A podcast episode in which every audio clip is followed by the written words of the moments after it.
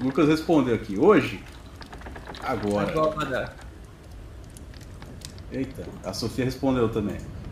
Agora a gente Não, tem. chama todo mundo. Vem todo mundo. O podcast nem é meu, mas tô dando palpite. Maybe you should shut up.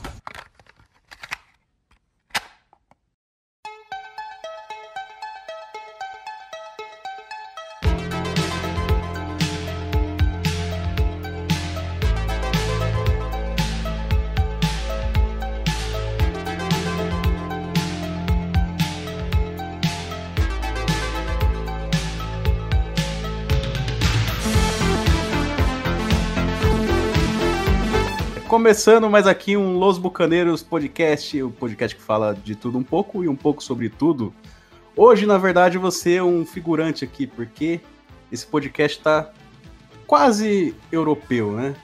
Então vocês pediram muito, tem um fã-clube aqui que sempre pede. O Michael tá de volta. Boa tarde, pessoal. Estou de volta aqui. E que saudade de comer uma picanha de verdade. E junto com o Michael, ele trouxe aqui uma galera que também já conviveu ou convive ainda na Europa. Estamos aqui com a Jenny. Uhul, olá, pessoal. Estou aqui direto de Lisboa. Também compartilho da mesma saudade do Maicon de comer uma boa picanha, embora aqui tenham muitas coisas. E um pouquinho mais para fora de Lisboa, temos aí o, o Luiz. Diretamente de Amsterdã, aqui da Holanda. Tamo aí. E já que estamos falando de comida, gente, não tem comida igual do Brasil, cara. E aqui do Brasil, mas trabalhando ainda, furando o trabalho, enquanto trabalha, tá conversando com a gente, o Asdaf. Boa tarde, galera. Eu não tô na Europa, mas morei um ano na Irlanda e agora eu tô aqui de intruso nesse podcast que era pra ser só de quem tá na Europa.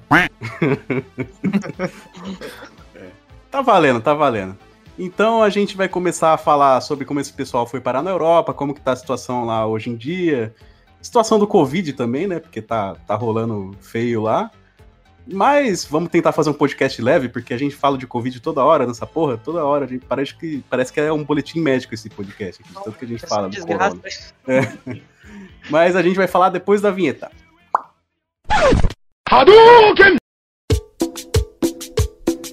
Suave, suave, como el sol de primavera, suave. Mis labios te desean, suave. Es tu cuerpo el que me quema.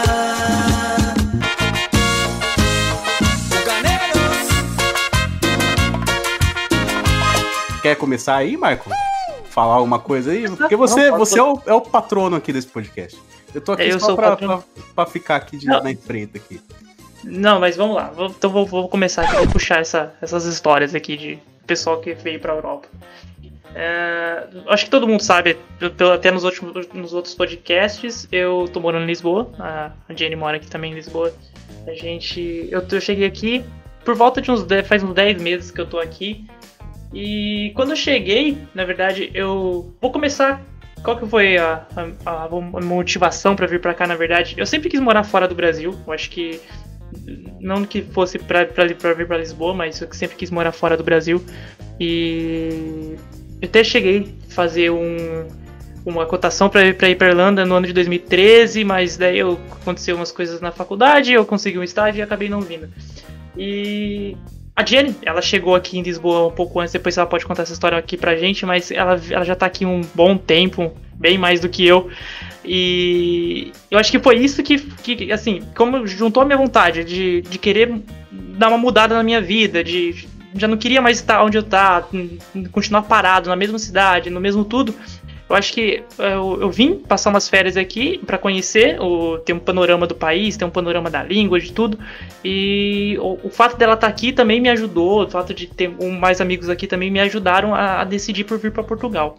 E até então, eu acho que o saldo é sempre o saldo é positivo, tirando uma coisa ou outra que sempre fica, porque não adianta você estar no seu país, você tá na sua zona de conforto, que você acha que. Que às vezes você acha que a sua zona de conforto é só sua casa, é só seu trabalho, mas não, quando você muda de país, você consegue ver o o quão a sua zona de conforto era tão grande e como você saiu dela pra uma coisa, tipo, muito maior. Que é, tipo, como o, o Titi tinha dito uh, o, quando a gente tava conversando, você mudou de, de continente, você atravessou todo um oceano, você não tem como você voltar. Não é simplesmente você pegar um carro e voltar. Você tem que estar tá muito longe de tudo, qualquer contato que você quiser te quiser ter pelo WhatsApp, pelo Facebook.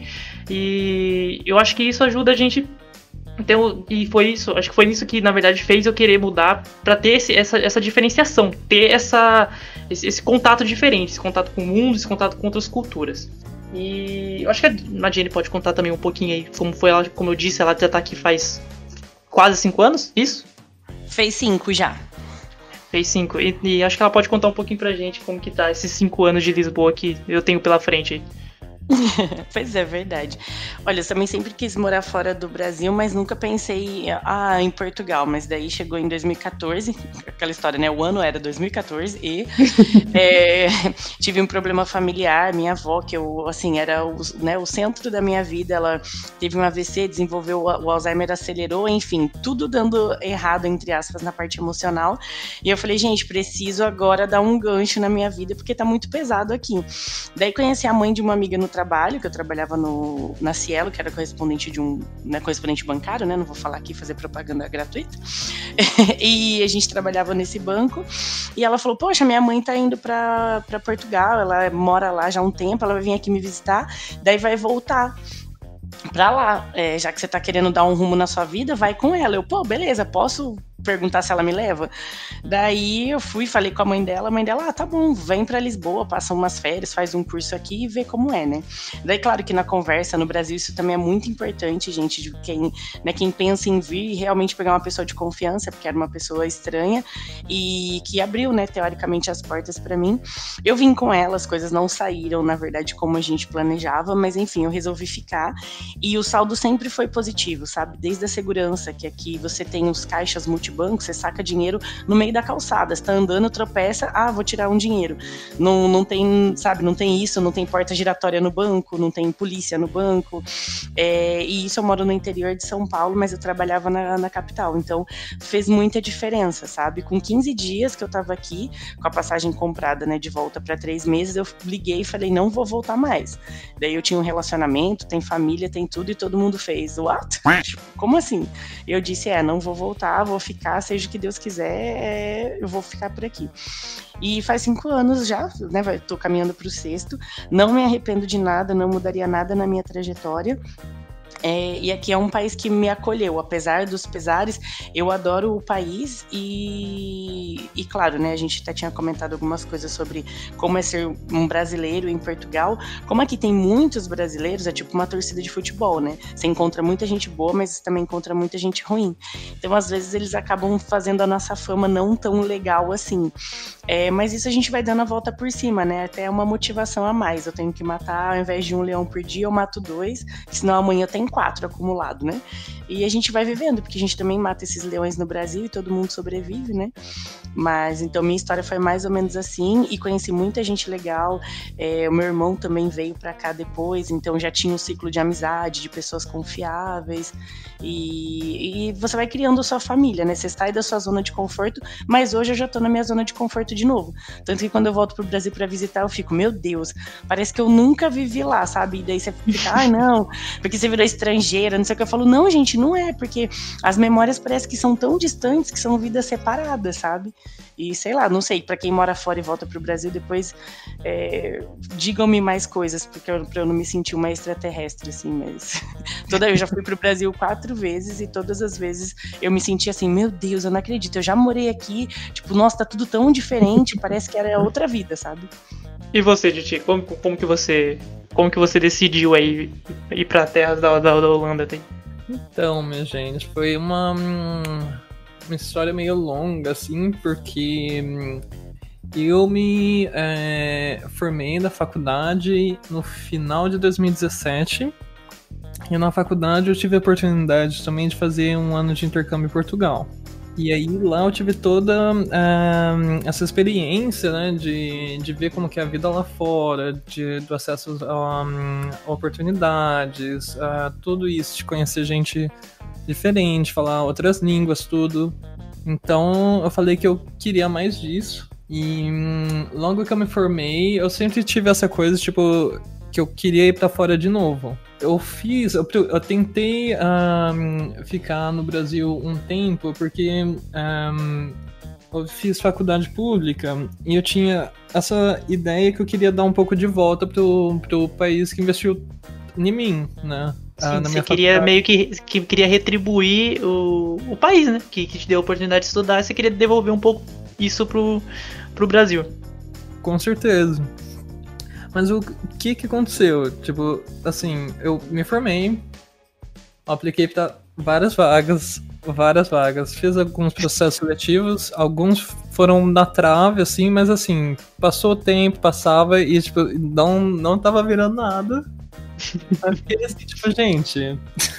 O Brasil não tava querendo sua ajuda. Não tava querendo ajuda.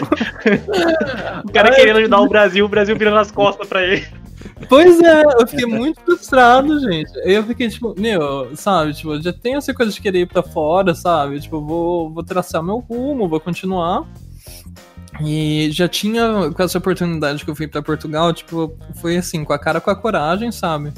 Um, acho que é, é, importante essa, essa dica que a Jenny dá de falar que é, assim, é bom você ir com uma referência, né? Tipo, com, com uma pessoa lá que é de confiança, tudo, que pode te, te ajudar a se aculturar, abrir as portas e tal. Uh, no meu caso, eu não tive, mas eu tive a, a universidade, né, pra, pra, dar um apoio, pra dar suporte, até com é, documentação, sabe, papelada e tal. Tudo que você então... precisava, você poderia recorrer a eles, né, no caso. Então, teoricamente, né, tem coisas que, assim, na, na da teoria muito lindo, né? mas na prática não tanto, mas sim, eu tinha algum suporte. De deixa eu perguntar, é, é, por exemplo, você, você veio estudar pra cá, pra, pra cá, né, em Coimbra, e isso. o pessoal fala pra você, vem estudar e é isso? Tipo, a gente não vai te ajudar com, pelo menos com uma moradia provisória, nem nada, tipo, você, se você quiser vir, você tem que arranjar um jeito de você se sustentar, se você arranjar uma, uma moradia e a gente só te custeia os estudos, é isso? Então, uh, boa pergunta. Um, comigo a história foi assim. É, a minha faculdade ela tinha vários convênios com outras uh, universidades, né? E aí uma delas é a Universidade de Coimbra. Então, uhum. por conta desse convênio, eu não precisava pagar a anuidade da Universidade é, de, de Coimbra e eu também apliquei para um programa de bolsas que era o é, que chama Santander Universidades, que tinha um convênio também com a minha universidade no Brasil. E aí eu consegui, fui pelos processos todos, consegui a bolsa. E aí eu fui para fora é, com essa bolsa. Então, assim, é, essa foi a ajuda que eu tive é, o dinheiro da bolsa que cobria uma parte do, dos custos de vida, mas é, de não precisar pagar anuidade por conta do, do convênio que tem com a minha, tinha com a minha faculdade no Brasil, porque hum, a maioria das faculdades fora, é, aqui na Europa, elas são pagas, é, geralmente com uma parte do custo subsidiado pelo governo. Então eu tive esses, esses dois tipos de ajuda. Essa bolsa você acha que foi um valor legal assim? Ou você acha que, pô, foi uma meio que micharia assim pra, pelo custo de vida onde você tava morando? Você acha que valeu a pena? Porque o, o, o Asdaf que tá aqui também, eu acho que ele foi por conta de intercâmbio também, né? Mas eu, eu não sei se foi o mesmo esquema que você fez. Não, eu. Eu fui pelo Ciência Sem Fronteiras, mas. Foi, foi mais ou menos o mesmo esquema. Eu recebi uma bolsa, eu tinha moradia lá, mas a bolsa que eu recebi era uma micharia. Era muito pouco pro nível Irlanda, assim. Eu tinha que guardar muito dinheiro, comer muito arroz com nugget no almoço. Teve que ficar sem cortar o cabelo. Senhor Skitsar, vamos cortar sua cabelo. Não tinha é. dinheiro pra pagar um barbeiro. Era, pior que era isso mesmo. Um tempo. Era mó caro. é o cabelo ou três, ou três almoços, tá ligado? Era tipo, pior que era, era tipo isso mesmo, mano. Caralho, vocês não pensaram. É muito caro. É vocês muito não pensaram caro. em virar cabeleireiro, não, porra? Fazer uma renda extra aí? Não, não, eu não pensei nisso, mas era, é, a minha bolsa era, era bem micharia. Foi bem complicado. Porque, tipo, eles lá, eles não consideravam a cidade que eu morava, eu moro aí em Waterford. Eles não consideravam Waterford como cidade de alto custo. Então quem morava em Dublin ganhava muito mais do que quem morava no interior da Irlanda. Só que o que diferenciava alto, é, cidade de alto custo era moradia. Aí o povo da Irlanda, de Dublin também tinha moradia de graça. Então eles ganhavam muito mais dinheiro sem pagar moradia. E a gente ganhava pouco dinheiro, apesar de não pagar moradia também. Só que, tipo, eu, eu, eu recebia 300 euros por mês. E era 300 euros que eu tinha que pagar é, material de, da faculdade, como eu fazia design lá eu tinha que imprimir muita coisa, tinha que imprimir trabalho em a zero, umas, uns papel gigantesco. Isso custava 40 euros. Aí era comida, era transporte, então tipo, era muito pouco. E a galera em Dublin, que não tinha gasto nenhum com moradia, recebia 700 euros, era absurdo. Gastava tudo em drogas. É, gastava tudo em drogas. O cara gastava tudo na papelaria, o, a bolsa dele. é, eu era isso. Metade da minha bolsa era em papelaria, cara. Era ridículo. Não, mas 300 euros é, é pouco até para Portugal, que tem um custo de vida muito menor que, qualquer, que muitos países aqui da Europa. Então, na Irlanda, que o custo de vida já é tipo, muito maior que aqui, eu imagino que 300 euros não dá para fazer praticamente nada. É que nem você falou, era para comer arroz e nuggets. É a, a, língua primária da Irlanda é o, Irland, é o inglês? É. Agora é. Tem, o, tem o irlandês, que ainda tá meio que tá meio, meio que vivo assim, as placas, os anúncios em trem, avião, é tudo em inglês, é tudo em irlandês. Eles falam irlandês e inglês. Mas no dia a dia, assim, a galera fala tudo, tudo em inglês. Mas é, é uma língua parecida com o inglês ou não tem Nem um pouco. É uma língua de retardado, é muito estranho. Será que não é, é parecido com essas coisas gaélico com o pessoal da Escócia? Deve ser alguma coisa nesse sentido. É, é, é tipo isso. É, é muito difícil você Legal. ler, se pronunciar sem entender qualquer coisa. Essa galera que usa saia aí. Eu, mas o, hum, pelo que eu entendi, o pessoal tem ainda irlandês na escola. Tipo, os irlandeses ainda têm quando pequenos. Mas eles mesmos, assim, já não, não têm um nível, um conhecimento tão bom da língua quando eles crescem. Então, tipo, Sim. eles crescem e aí falam, tipo, muito, sei lá, não chega a ser fluente, eu acho. É, no dia a dia eles usam inglês, né, pra conversar um com o outro. É. é. Cara, pra, pra que, né, ter essa porra dessa língua então, se não vai usar? Ai, e... pra não, não deixar morrer, né? Tipo, sei lá. Mas é, deixa morrer, cara. É deixa morrer. É patrimônio do país, tá Não, cara, que patrimônio. Isso é só pra fuder os outros, botando placa escrota lá, cara. Que não... turista lá não entende porra nenhuma que quando chega na, na Irlanda lá. Não, mas tem os dois, né? É, em, é inglês e irlandês. Tipo, você entende, você só não entende o que tá em irlandês, mas tem a, a, tem a tradução em inglês. Como que eu vou saber se é uma tradução mesmo? Às vezes tá, tá xingando ali em cima falando, tipo, é. Busão embaixo. Aí em cima tá em irlandês escrito seu cuzão. Tipo, não dá pra saber, velho. Por que, os caras colocar uma placa assim no meio de uma rua, assim, babaca? Pra quê? pra zoar turista, cara. Você não sabe como é que é o primeiro-ministro da Irlanda? Às vezes o cara é pau no cu, velho. É nada, ele é muito amorzinho. Eles têm uma. são muito legais lá. Tipo, eles recebem a gente de fora. Quem que é o primeiro-ministro da Irlanda? Não sei, mas ele é legal. é, eu fiquei apaixonada. É. Eu chamo ele de fofo. Eu não sei o nome dele.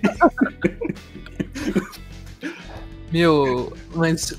Ah, na Irlanda, pelo menos, eles deixaram o irlandês de fora já, a língua. Mas aqui na Holanda, tipo assim, a língua primária é holandês. Aí, assim, é tudo em holandês aqui, tipo, muita coisa em holandês, muita coisa em inglês também, mas, assim, é claro que, tipo, documento, placa, mulher falando trem, tipo, tudo holandês. Mas então... aí o pessoal fala em inglês ou o pessoal é pau no cu? Então. A maioria das pessoas falam inglês também. Tipo, eu acho que mais de 90% da população. Mas é, se tem uma clara preferência para falar o holandês. Uma vez me falaram, eu, eu, não sei, a Jenny tá com o Discord em francês aí, eu não sei se ela já foi pra França, sei lá. Mas é. Sim. Me falaram que lá na França o, o pessoal ele, ele, entende que você tá falando em inglês, só que aí eles respondem em francês porque foda-se, assim, sabe? Nossa, E aí, né? é verdade? é terrível. Eu vou sempre, o meu namorado é francês. Então eu vou pra lá. E assim, família dele é exceção, né? Me, me, me adotaram, entre aspas, né? Brasileira, pretinha, bauruense, deu tudo certo. Agora, o pessoal lá, se você. Você é mais ignorado se você chegar falando inglês do que se você chegar falando brasileiro. É, se você chegou, oi, bom dia, boa tarde, boa noite, preciso de ajuda, eles vão dar um sorriso. Se você chegar falando inglês, eles praticamente te ignoram, entendeu? Porque eles têm uma rivalidade, que eles acham que o francês era para ser a primeira língua, né, a língua mundial e tal. Então eles têm essa dor de cotovelo e eles ignoram geral, assim. E a população não faz esforço de falar inglês, não. Mas se vê que você fala português e está tentando se comunicar, eles vão te ajudar. Então, todas as minhas amigas, quando queriam conhecer a Torre Eiffel, falavam, gente, chega lá, esquece o inglês. Fala brasileiro e faz mímica, que também tem diferença do português de Portugal para o português do Brasil. E você vai ser mais bem tratado. É, até porque eu acho que o francês ele tem uma origem meio que na língua latina, no latim ou não? Tem, tem. Tem umas palavras que são parecidas, né? Tem, é, o tudo. O dade, tu coloca T, né? Liberdade, liberté. É, Hum, tudo é muito trocado. Tanto que o meu namorado, em dois meses, estava falando português fluente, assim. Tipo, claro, né? Eles con- tem uns erros de concordância verbal e tal, mas. ele, é, ele o fala, sotaque. ele fala igual o Jacan. Eu vou botar o chale na mão, vou sim, vou sim, por tempero de montão, assim, assim, por pimenta no ravioli, assim, assim, vou limpar o seu fogão, vou sim. Igual já. Acho que ele fala igual o Jacan, o Felix fala igual o Jacan. tipo, ah, vou cozinhar aqui, passar porra aqui, uma sim, sim, sim, sim. Tem um sotaque, tem um Perna. sotaque francês, só que falando em português. É. Então, é, Mas é pra-. Foi uma mudança muito. Assim, ele falou pelo menos que foi muito fácil e automático na cabeça dele. Daí Eu falei, eu não sei aonde que eu queria achar essa praticidade, né? Porque eu não consegui ainda trocar essa chavinha, sabe? Eu vou traduzindo tudo. E ele falou que não, é só pegar a base da língua, como as duas são latinas, e que vai. Mas o sotaque do francês é muito mais forte do que o nosso, né? Então é perna, cozinhar, é tudo exatamente como o Michael falou, assim. Dá pra entender claramente que ele não é brasileiro. Ah, Então, sim. mas isso é, um, é uma coisa muito boa nossa, que como brasileiro a gente tem o português como uma língua nativa, porque pra gente é pegar, por exemplo, aí o espanhol, o francês, o hum, italiano também, mas o italiano já, sei lá, geralmente o pessoal não tem tanto interesse. É, é muito mais fácil, gente. Tipo, muito, muito mais fácil. Você vê, por exemplo, aqui tem muito, eh, muita gente da Alemanha, das, eh, Áustria, esses países que falam eh, ou alemão alguma língua germânica. Eles ficam muito. Eles sempre falam assim: quero aprender espanhol, quero aprender francês, e os, os caras penam. Hum? É A dicção deles não é a mesma coisa, né? Tipo, o palato deles, tipo, o palato, quando eles têm que falar, eles não têm esse. essa. é- essa elasticidade que a gente tem de, de aprender a falar, de falar tipo, muito fácil. A gente consegue pegar uma palavra, por exemplo, acho que em francês ou italiano, e, e pelo menos uma palavra a gente consegue. Ela acabou, você acabou de ler aquela palavra, você consegue falar ela quase igual um italiano. É lógico que uma frase um- você não consegue, mas é, é o pessoal que nem você falou, o pessoal da língua germânica, eu acho que ele já não tem essa tanta facilidade para aprender outras línguas. Acho que até o inglês, eu acho que eles também devem ter dificuldade. Até porque os fonemas também mudam, né? No, no- por exemplo, a gente entende o espanhol muito bem, mas o espanhol não entende a gente, porque eles não têm o fonema do J, né? Janaínas, já. Então, esses são só alguns exemplos. Agora, eu imagino na língua germânica, que eu não faço nem, nem ideia de como é. Então, mas na Europa parece que é tudo meio conectado, né? A, a origem das línguas, com exceção do russo, né? O russo parece que é o cara meio perdido ali no meio da Europa. Ninguém entende porra nenhuma que os russos falam. Nem lá, nem aqui. cirílico, né? não faz sentido. tipo. Não sei, tipo, exatamente, mas o, como é que eu acho que assim, tipo, são as línguas da, da origem latina, que é tipo mais o, hum, Europa Ocidental, né? Mais pra essa parte é, Iberoamérica, França, Itália.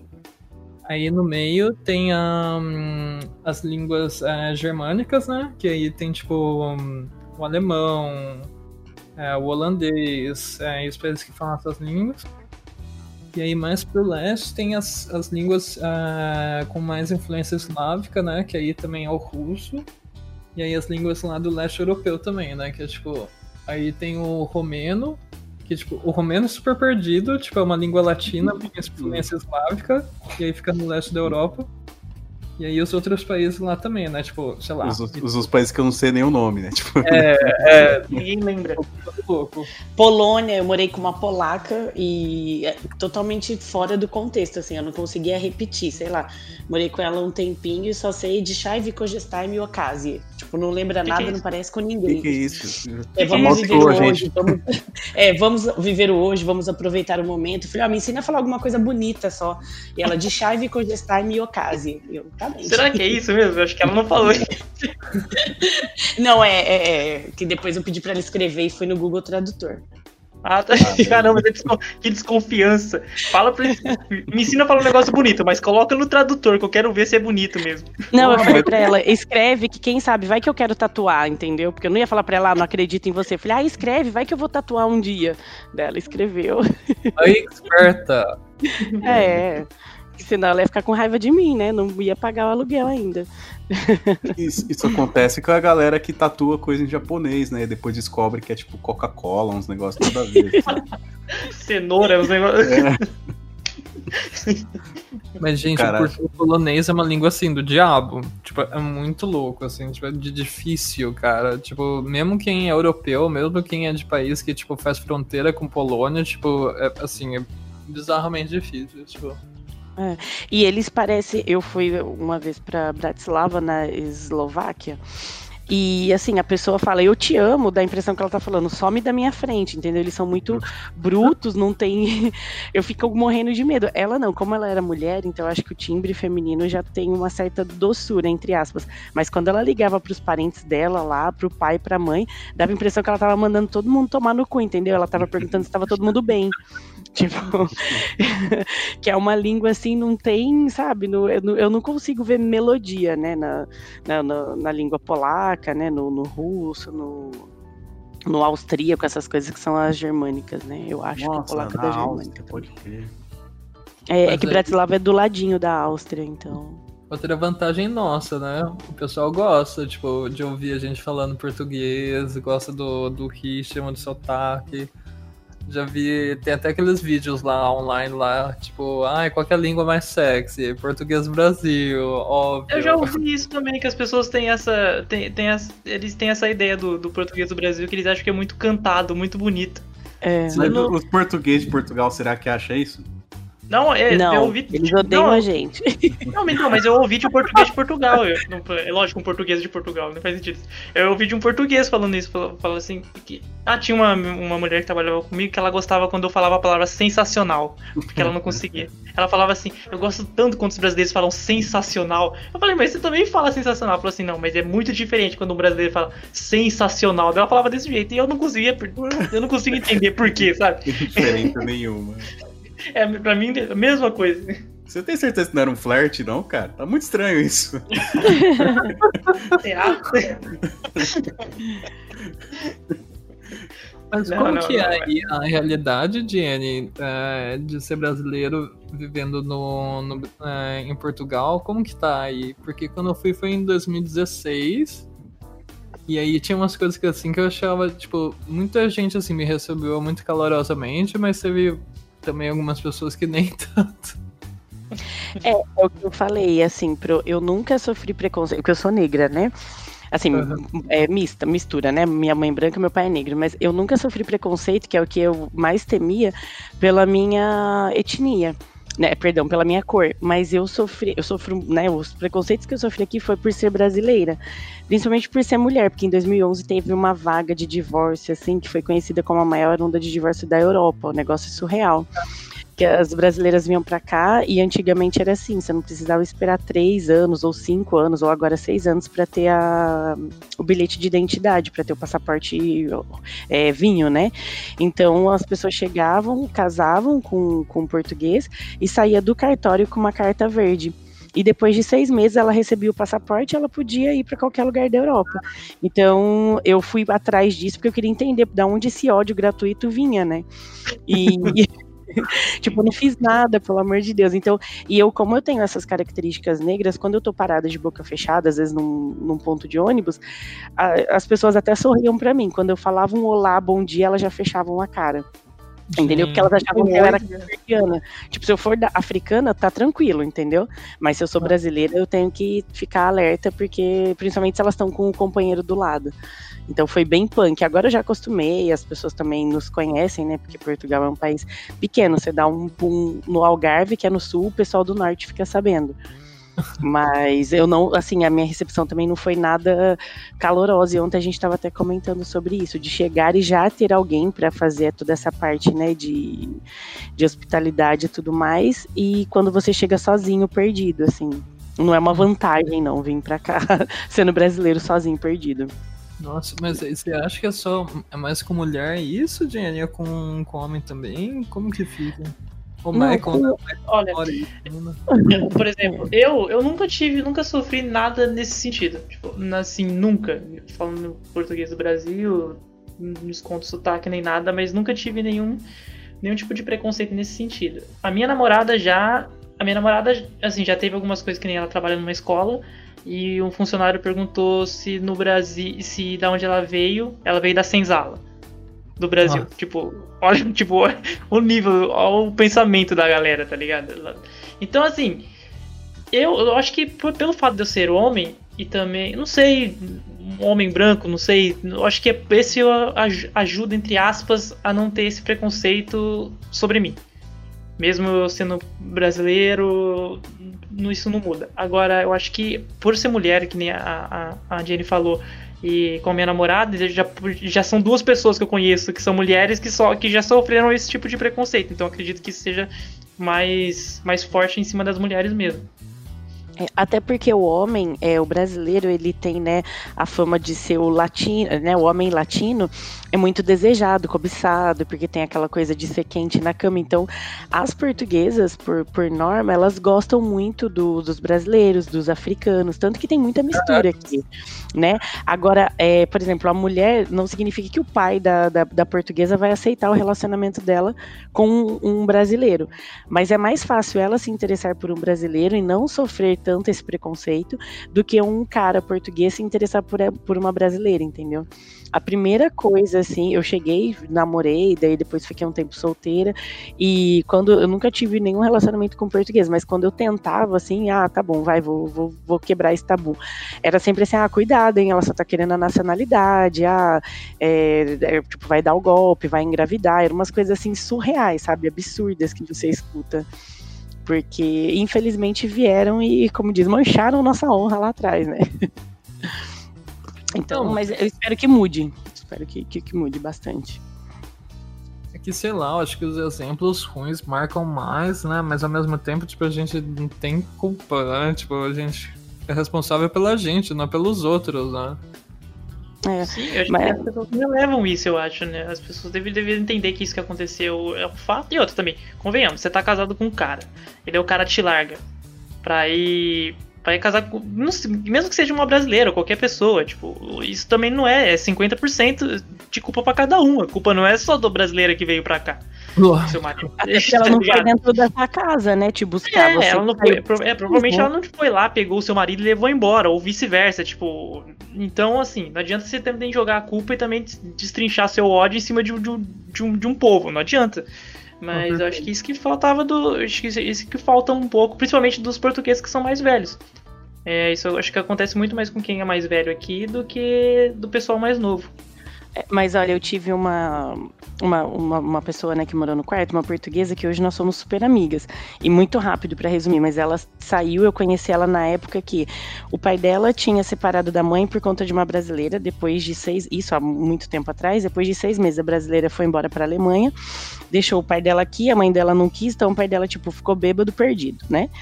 Daí ela conheceu um cara, tava namorando ele fazia sete anos, ele era piloto da TAP, e depois de sete anos eles estavam morando juntos já. Ele colocou ela para fora do apartamento e colocou uma brasileira lá dentro. Daí, quando ela veio bater na porta, porque pelo, pelo meu nome, né, eu colocava os anúncios e colocava o meu nome, né, no, no, nesses grupos de quarto e tal. Daí a gente sempre falou pelo WhatsApp. Quando ela chegou, E eu fui abrir a porta para ela, ela, ah não, você é brasileira? Eu falei, sou. Dela, ah, desculpa, mas eu não vou ficar com o quarto. Daí eu, Tá bom, tipo, não entendi nada. Falei, bom, tá ótimo. Depois, passado uma semana lá, você já alugou o quarto e tal, é porque, infelizmente, eu vou precisar ir pra aí. Nós demoramos três meses para ela conseguir falar oi, tudo bem, de uma maneira simpática para mim, entendeu? Mas eu só tava alugando o quarto, então para mim, diferente. Pagou, tá ótimo.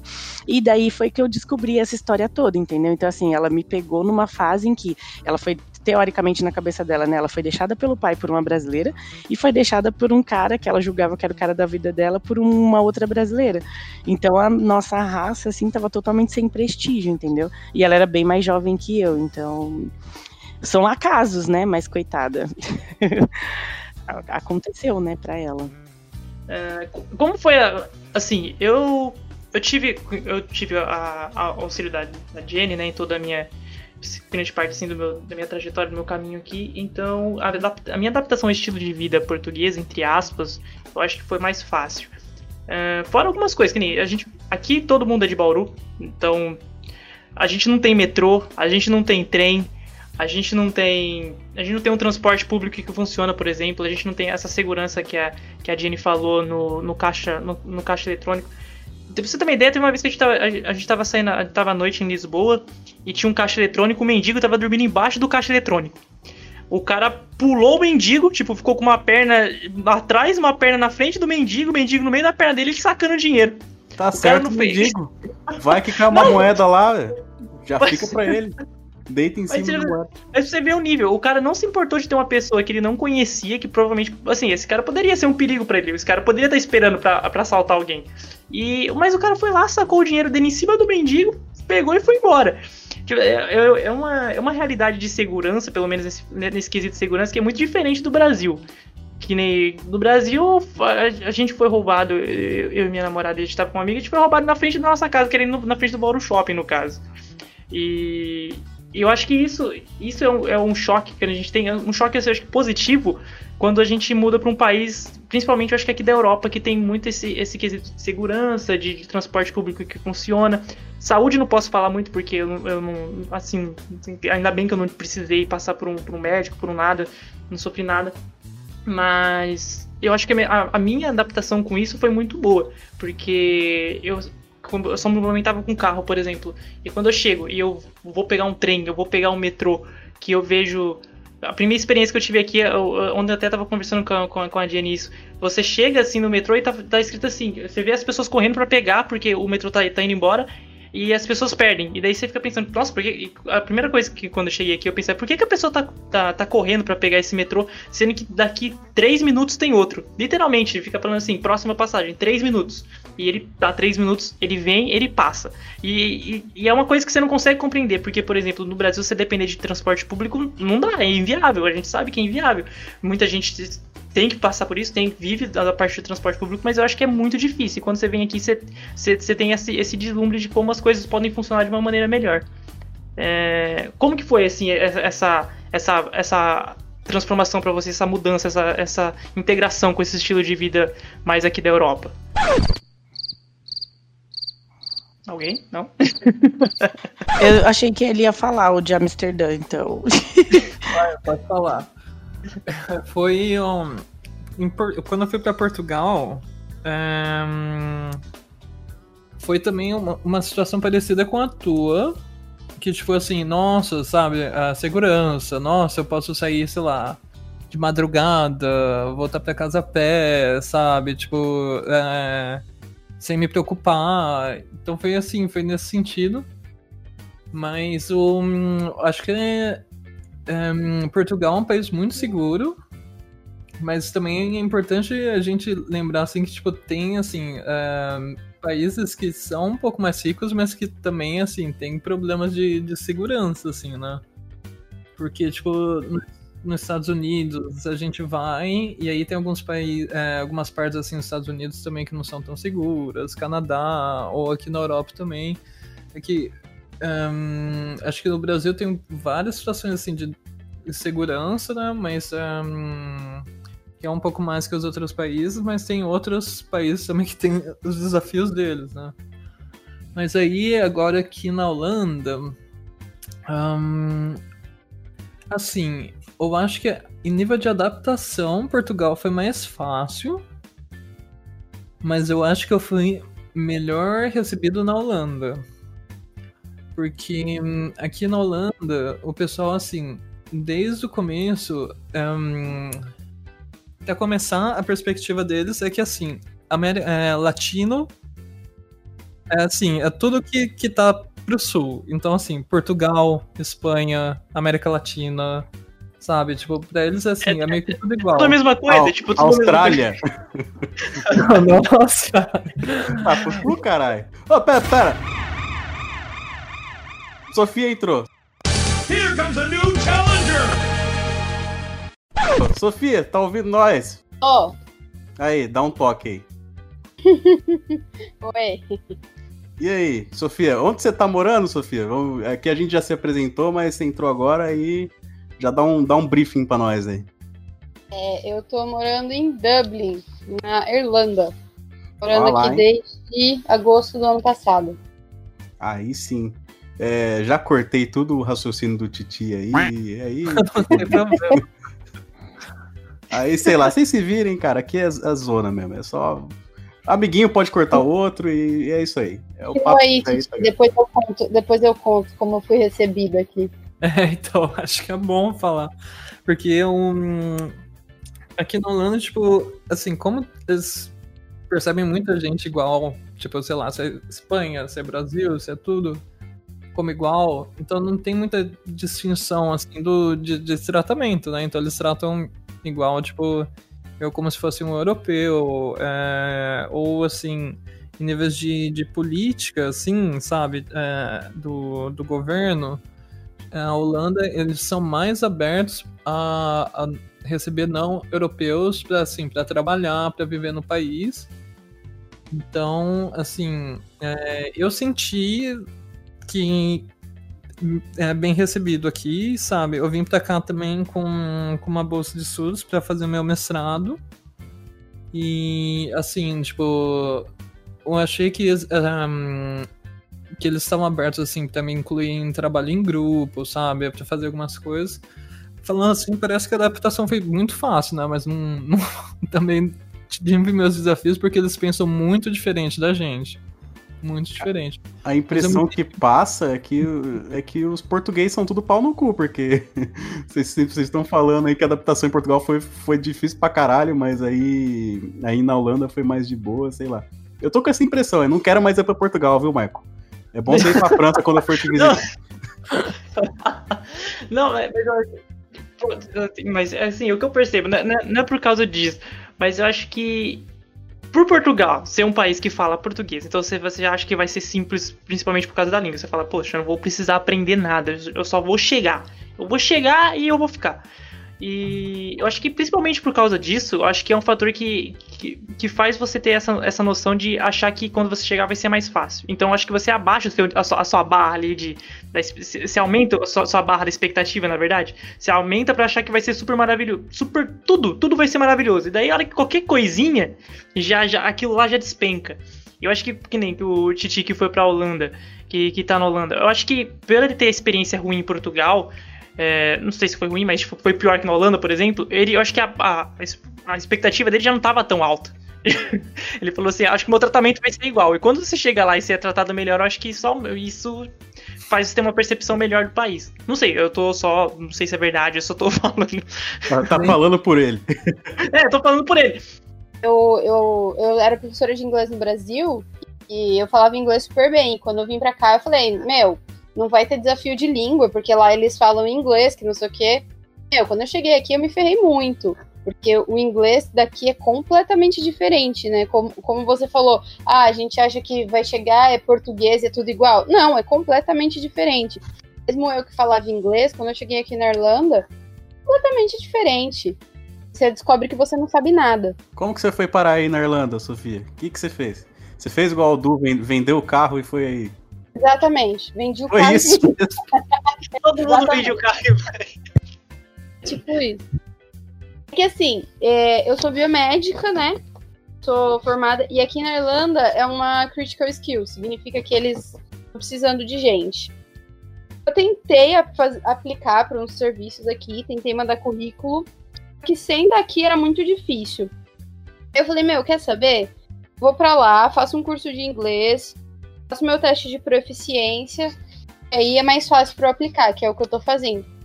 Na verdade, era para eu ter feito meu teste de proficiência agora no começo de março, mas foi cancelado, valeu corona. Mas eu já recebi várias propostas, inclusive. Aí a primeira coisa que o pessoal pergunta é se eu tenho, né? O teste de proficiência e o regi- registro no conselho. Eu ainda não tenho. Mas vim pra cá nessa. Vendi o carro, vou fazer curso de inglês e aí, trabalhando de subemprego. Trabalho como cuidadora de idosos. Mas eu, eu acho que dentre os outros empregos que tem, eu acho que o meu emprego é um pouco melhor porque ganha um pouco mais do que a média salarial, que a média salarial daqui é 10 e eu ganho quase 13 agora. Então, você citou o corona aí. Como é que tá o corona aí no- nos países que vocês estão aí? Quarentena, esse, esse lance aí. Como é que tá agora aí? A Irlanda foi um dos primeiros países a decretar lockdown. A gente decretou lockdown no começo de março, né? E a gente tá desde então com tudo fechado, só serviços essenciais funcionando. Como eu sou cuidadora, eu continuo trabalhando, né? Agora, a partir do dia 18, vai começar a ter algumas liberações, algumas lojas vão poder abrir, alguns restaurantes para takeaway, tipo, comer em casa, não pode comer dentro do restaurante. E uma coisa que eu achei muito legal das políticas da Irlanda é que eles abraçaram muito os imigrantes nesse momento. Que muita gente perdeu o emprego, né? Fechou o pub, fechou tudo. Eles fizeram um auxílio-desemprego. 350 euros por semana e todos os estudantes puderam aplicar. Estava com visto para vencer, eles estenderam visto por dois meses. Agora estão estendendo mais dois meses, ou seja, estenderam por quatro meses. Caralho, e a gente recebendo aqui 600 de auxílio. 600 reais. Os caras recebendo 350 por semana. Não sei se vocês viram aí na, nas notícias, tem um monte de brasileiro que voltou pro Brasil e continuou recebendo, né? Porque, meu, o euro tá absurdo de alto. 1.400 euros por mês dá quase 8 mil. Ah, é? A galera voltava pro Brasil, mas recebia o auxílio? Caralho, mas isso aí né, não, é, não é treta, não? Não, não dá problema Sim. depois lá? Sim, dá. Problema, eles foram pegos pela polícia. Não volta na Europa, né? Não pisa mais o pé na Europa. Mas e, o dinheiro devolve também, ou não? Tem que devolver o dinheiro. Aí Nossa, fudeu, hein? Se fudeu demais. O cara já, já gastou tudo no jogo do bicho, já, já, foi, já sumiu os euros, já era, já, cara. O cara pegou o ban permanente da Europa, tá ligado? É porque, mano, não é ban permanente da Irlanda, é ban permanente da Europa, né? Mas a Sofia, mas a Sofia entra num ponto legal que, que, que eu acho legal a gente conversar um pouco sobre questão de, de trabalho. Como que foi, como que foi para vocês conseguir trabalho? Eu tenho uma história muito maluca de trabalho. Quando eu cheguei aqui, eu, eu não cheguei logo. eu- a gente teve, tinha um dinheiro, a gente pegou umas férias e a gente foi procurar emprego logo depois disso, depois das férias. E eu, eu achei uma empresa no LinkedIn, né? Eu sou, sou designer gráfico. Achei uma empresa no LinkedIn, mandei o meu, o meu currículo e fiquei esperando o pessoal me chamar. Pessoal me chamou, falou, vamos fazer um teste. Eu falei, beleza, vou aceitar fazer um teste. E fiz uma entrevista pelo Skype e tudo mais. Daí o pessoal, ele falou assim, vai ter mais algumas etapas, se você passar a gente entra em contato, se você não passar, a gente não vai falar nada. Falei, tá bom. Aí passou um tempo, passou um tempo, o cara não me chamava. E eu fui pesquisar. E eu tinha pesquisado o nome da empresa, eu fui pesquisar se era de verdade e tal, vi onde ela ficava, ok. Daí nisso eu recebi um. Eu vi, tava procurando um outro emprego, daí apareceu uns outros trabalhos administrativos, assim, que não era na área, mas falei, resolvi mandar. Mandei e. E também me responderam, e passou um tempo eu recebi um e-mail. E quer fazer. A gente gostou de você, não sei o que, quer fazer um teste aqui com a gente. Eu falei assim, eu vou. Daí falei, me passa o endereço. E daí era o endereço do, do primeiro lugar que eu tinha mandado, mandado currículo, que era pra, pra vaga de, de diretor de arte. Falei assim, beleza, né? Os caras gostou de mim, eu vou pra lá. É, eu já consegui um emprego de diretor de arte, eu já vou trabalhar na área. Eu cheguei lá pra fazer, chegou. Eu fiquei sentado, fui o primeiro, daí chegou um, chegou dois, chegou três, chegou tipo sete. começou a chegar muita gente. Eu falei, caramba, não tem design em Portugal mesmo, porque tem 17 pessoas aqui comigo, nunca vi Todo tanta gente. no mesmo lugar. Qu- Quantos design o pessoal tá precisando aqui? Eu achei estranho e tal, daí entrei pra fazer entrevista com uma, com uma cabo-verdiana, ela não entendi quase nada que ela falou. E só tava dando risada, sei o que, ela falou que queria. Começou a falar uns negócios de liderança. Eu tenho um problema que às vezes eu não entendo alguma coisa, às vezes eu, eu perguntar o quê, eu só falo sim e ok, e Ela bola pra frente, vamos seguir pra ver Perguntou onde que animal parar. você seria. E eu sim. Mas nisso, ah, e ela falou assim: beleza, se a, gente- se você passar, a gente te liga amanhã. Eu cheguei em casa falei, falei pra minha namorada, falei assim, ó, o pessoal lá da agência gostou de mim, sei o quê, eu acho que eu vou trabalhar lá, hein? Ela falou assim, é, boa sorte e tal. Daí passou duas horas, cheguei em casa e falou assim, ó, você foi aprovado, não sei o quê, vem aqui trabalhar pra gente. Não vem aqui fazer um teste com a gente amanhã. Falei assim, beleza. Ele falou assim, só, só uma coisa, só não vem de calça jeans, não. Eu falei, tá bom. Falei, mas falei, que, que, que merda é essa? Que, como assim, eu sou designer, não posso usar calça jeans? Falei, beleza, vou. Cheguei lá, o cara falou assim, você tem cartão de transporte? Eu falei assim, cartão de transporte? Eu falei, é. Falou assim, tem? Eu falei, tenho. Ele falou assim, ah, então vamos lá, porque meu carro tá. Meu carro tá quebrado. A gente vai visitar uns clientes hoje. Falei, caramba, o cara já vai me levar pra uma reunião com um cliente. Falei, demorou, né? Vamos, mas vamos de ônibus. Falei, beleza. Essa, Até aí parece tudo bem. história de filme pornô, cara. Parece que você vai Mano, essa- casa de não, mas swing essa-. Mas essa história é grande. Depois, se quiser cortar essa história, porque ela é muito grande, mas ela é muito Não, maluca. velho, esse podcast vai ter três horas, Por- cara. Por quê, cara? A hora, a hora que eu cheguei lá, eu, eu cheguei, comecei a ir de ônibus, que não pensei, deu, isso conversando com a, com, a, minha namorada, eu falei assim, eu tô de ônibus. Falou assim, onde você tá indo? Eu falei assim, eu, eu- eu falei assim, eu vou perguntar pra ele, porque eu não sei onde eu tô indo. Eu falei assim, onde a gente tá indo?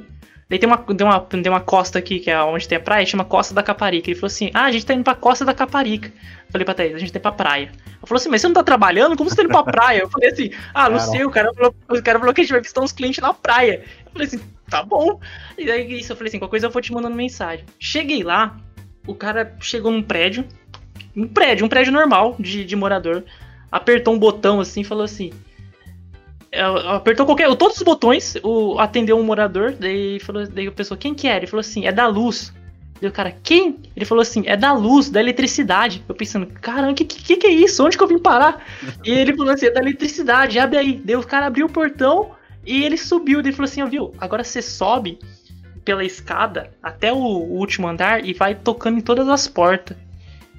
E, e eu, eu, eu, sabia que aquilo lá tava errado, que aquilo não era o que eu queria fazer, que não era nada a ver com o que eu tinha mandado. Diretor de Mas- arte. Mas mesmo assim, e, eu não, não, não queria reclamar, então eu fiz. Eu subi lá, toquei todas as campainhas, abri um velho de cueca belga que só falava francês. Merci. E, e daí eu chamei ele, falei assim, ó, abriu aqui. Daí o velho de cueca ficou olhando pra mim, porque ele não tava entendendo nada que eu tava falando, porque ele só falava francês.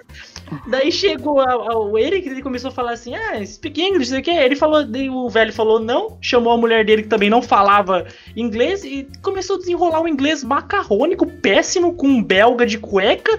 E eu pensando, que que eu, meu, o que que eu tô fazendo? O que que eu tô fazendo aqui na minha vida? A hora que eu dei, a hora que ele terminou isso, eu falei assim, viu? O que, que a gente faz aqui? Ele falou assim, ah, é que a gente tá tentando vender tipo um plano de, de energia elétrica, porque aqui não é, é, aqui, é, é, tipo, aqui é a- comércio aberto, né? Então, tipo, o mercado aberto. Então tem várias empresas de eletricidade aqui.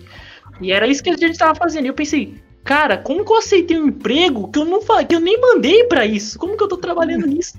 E o que eu descobri? É Essa empresa, vai vendo, essa empresa tinha dois, du- duas partes, a parte de design e também é, e tinha essa parte comercial, entre aspas, que era tipo esse pessoal que vendia energia elétrica na rua. E o segundo currículo que eu mandei era pra mesma empresa, só que pra outra parada que eu nem sabia. E eu fui felizão. E Caralho. eu passei, passei um dia andando na praia, igual um desgraçado. Sem brincadeira, eu andei o dia inteiro na praia. E daí, a hora que eu terminei, o cara falou assim: Ah, a gente acabou, pode ir embora. O cara me largou na praia. Foda-se, volta aí.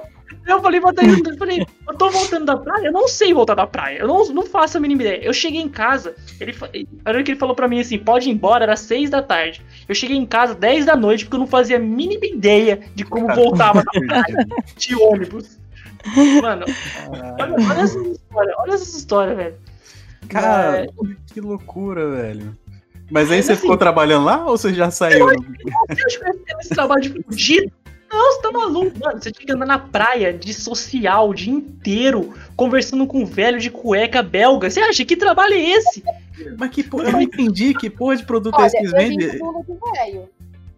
Não, não, imagina assim, é um trabalho assim, por exemplo, você tem, sei lá, na em Bauru, CPFL, por exemplo, é sua, sua, sua companhia de energia.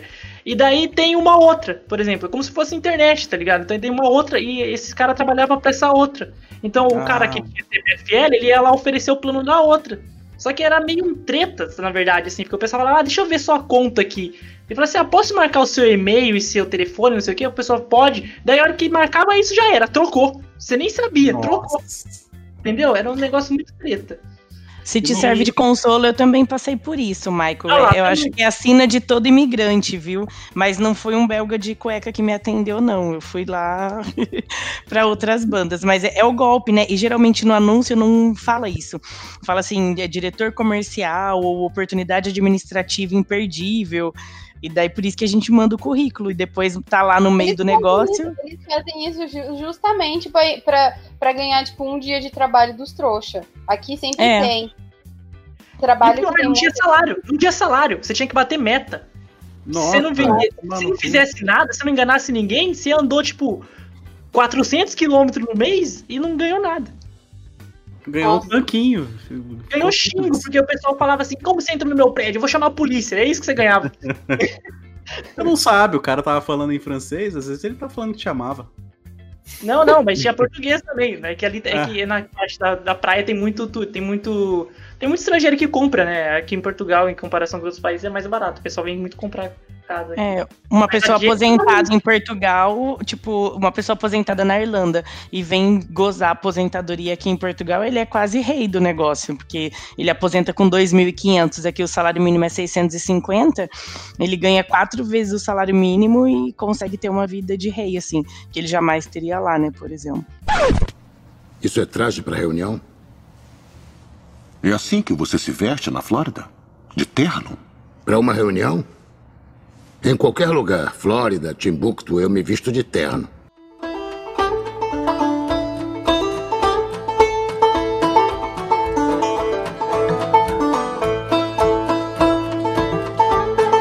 Vou contar como que eu consegui meu trabalho.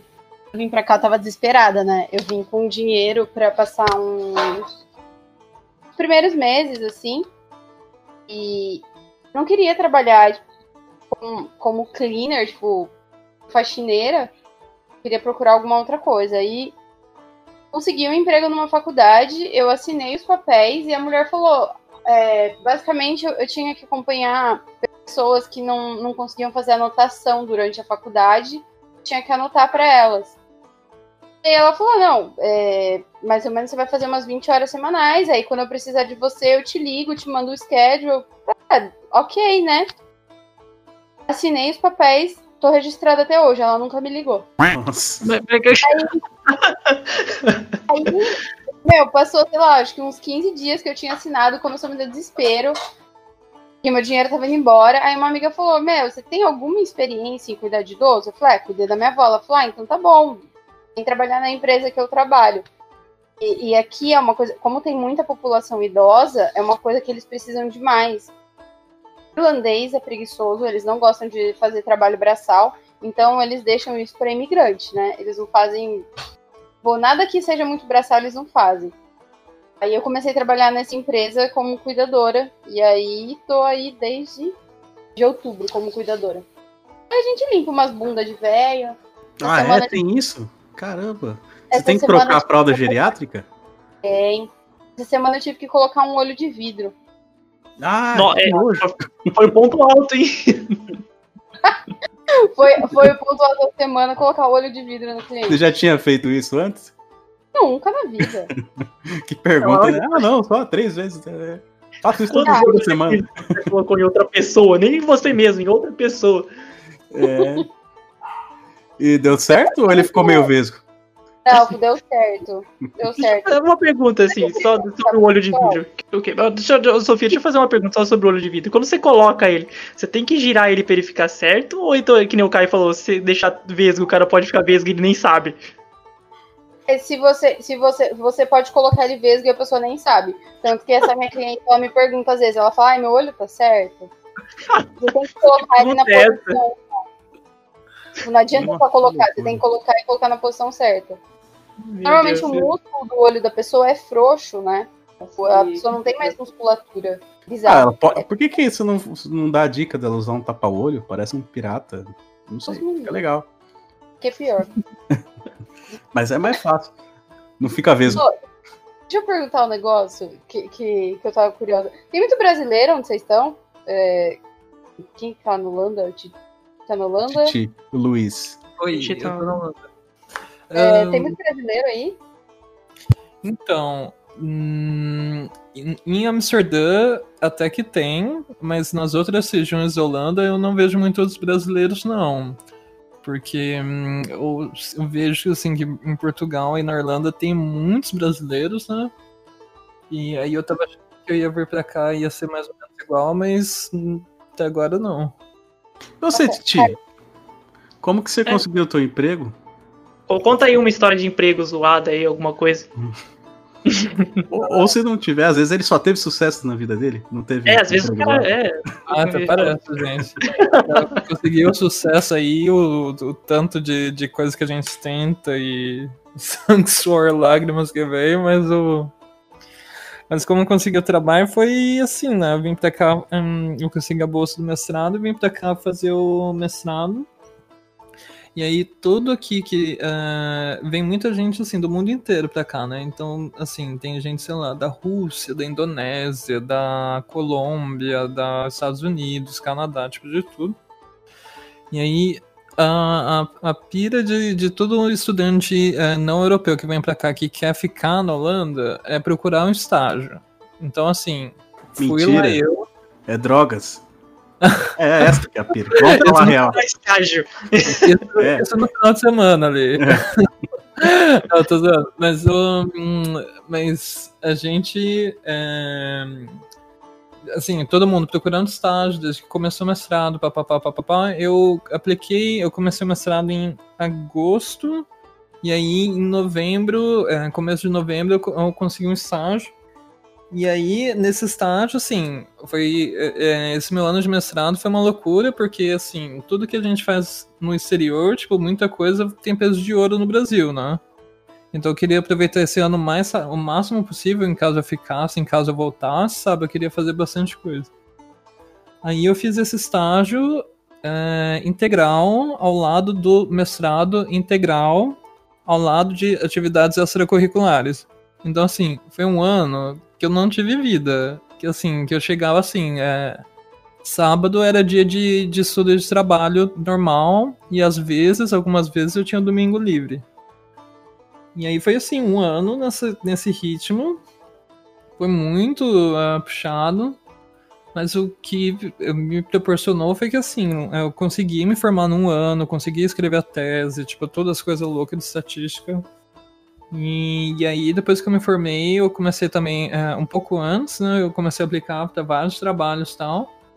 E, e aí eu encontrei um trabalho no, na minha área, né? Ahn, que, que é recursos humanos, eu fiz mestrado em recursos humanos.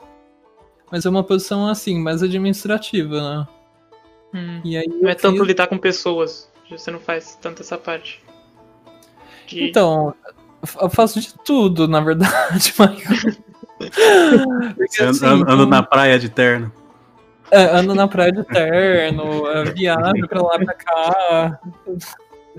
Não, mas um. Mas é, mas é uma. Assim, faz o. Mexe com o contrato de trabalho, tipo. É, lei de. de é, euro, trabalhista europeia. É, Você mexe holandesa. muito com a parte burocrática do negócio. Isso, isso.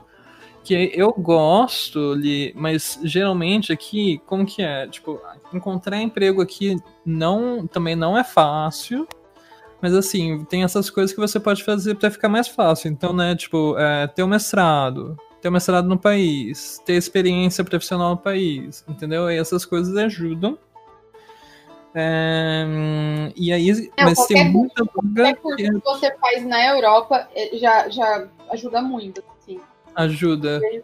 Eu, antes, é, quando eu mandava currículo só com a minha formação no Brasil, como biomédica, eu não recebia nem nada de volta. Aí eu fiz um curso de cuidadora, tipo, um curso técnico de cuidadora, um negócio super X. E eles já começaram a me responder, sabe? Mas é assim mesmo. Porque tem esse viés, né, do, das pessoas que assim, tipo, eles não, não conhecem as coisas de fora, tipo, vamos escolher coisas que é de perto, né? E os recrutadores muitas vezes seguem por esse caminho mesmo. E aí, assim, um, o holandês aqui é muito importante. Se você tem a língua holandesa, a procura de trabalho fica muito mais fácil. Muito, muito mais fácil. Então, assim, e também a área de TI, gente. Tipo, TI na Europa, assim, é, é assim, é um, um, outro caminho. Você é uma. É outro uma, caminho. É, uma raça diferenciada. Tem até lei, visto próprio para TI, caminho de imigração separado para TI, tudo diferente para TI. Então, eu tô pensando aqui agora como, como próximo passo, né? Em como fazer um- TI. Largar tudo. quase, quase, Largar de aprender a programar. De verdade. Caramba. Cara, eu, eu, eu abri aqui umas perguntas no Instagram para o pessoal perguntar qualquer coisa para quem tivesse no podcast de hoje. E, cara, foi tipo 90% das perguntas Hum. foram relacionadas à comida, cara. A galera perguntando aqui de, de dificuldade em achar arroz e feijão, se é a melhor comida que vocês comem Cara. no dia que vocês sentem falta, se existe pastel de carne aí. Aqui, em Dublin, especificamente, tem muito brasileiro. Assim, muito. 10% da população de Dublin é brasileira. Então, a cada esquina tem um mercado brasileiro. Então, essa semana eu comi pastel, eu tomei caldo de cana. Então, eu não sinto falta nenhuma porque eu tenho tudo aqui, eu consigo comprar tudo. Mas porque tem muito brasileiro. A comida da Irlanda é horrível. Mas eles Ah, é? nem têm comida direito O que, que eles comem aí normalmente? batata, de batata. É, uma coisa que é muito famosa é o café da manhã irlandês, que é basicamente bacon, salsicha, ovo, pudim de sangue, O quê? um, um- tipo uma batata tostada. Porra, é, país, particularmente não gosto, acho super pesado. País da batata aí, só batata. É, eles, eles comem muita comida industrializada, assim, sabe? Muita coisa pronta. Processada também. É, coisa, coisa pronta, assim. Mas como eu falei, aqui eu não tenho dificuldade de encontrar as coisas porque tem muito brasileiro, então tem muito mercado. Então eu posso achar tudo que eu quiser. Eu achei pra vender aqui pequi, que é coisa que eu não acho em Bauru. Nossa, Pequi. caralho. Mas você gosta de pequi? Você adora pequi? Eu amo pequi. Nossa, pequi.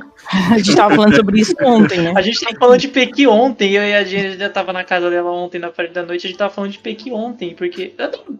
Ô, Sofia, de onde você é? Eu- Desculpa, desculpa te perguntar do Brasil, de onde você é? Sou de Bauru, mas a, do- minha família, Hum. a minha família é mineira. Por isso que eu gosto de pequi. Ah, eu ia perguntar, eu falei assim, é impossível você nascer em Bauru, passou e adora Pequi. Nem tem pra comer Pequi em Bauru. Eu senti um julgamento aí, o Michael não tá, não um tá lidando. Não, não, é que. Não, é Pequi, né? Não sei. É que o, o problema do pequi é que se você bota pequi na comida, você vai sentir o gosto do pequi. Não importa a Exato, comida. quer coisa melhor? Coisa melhor Mas- que eu gosto de pequi.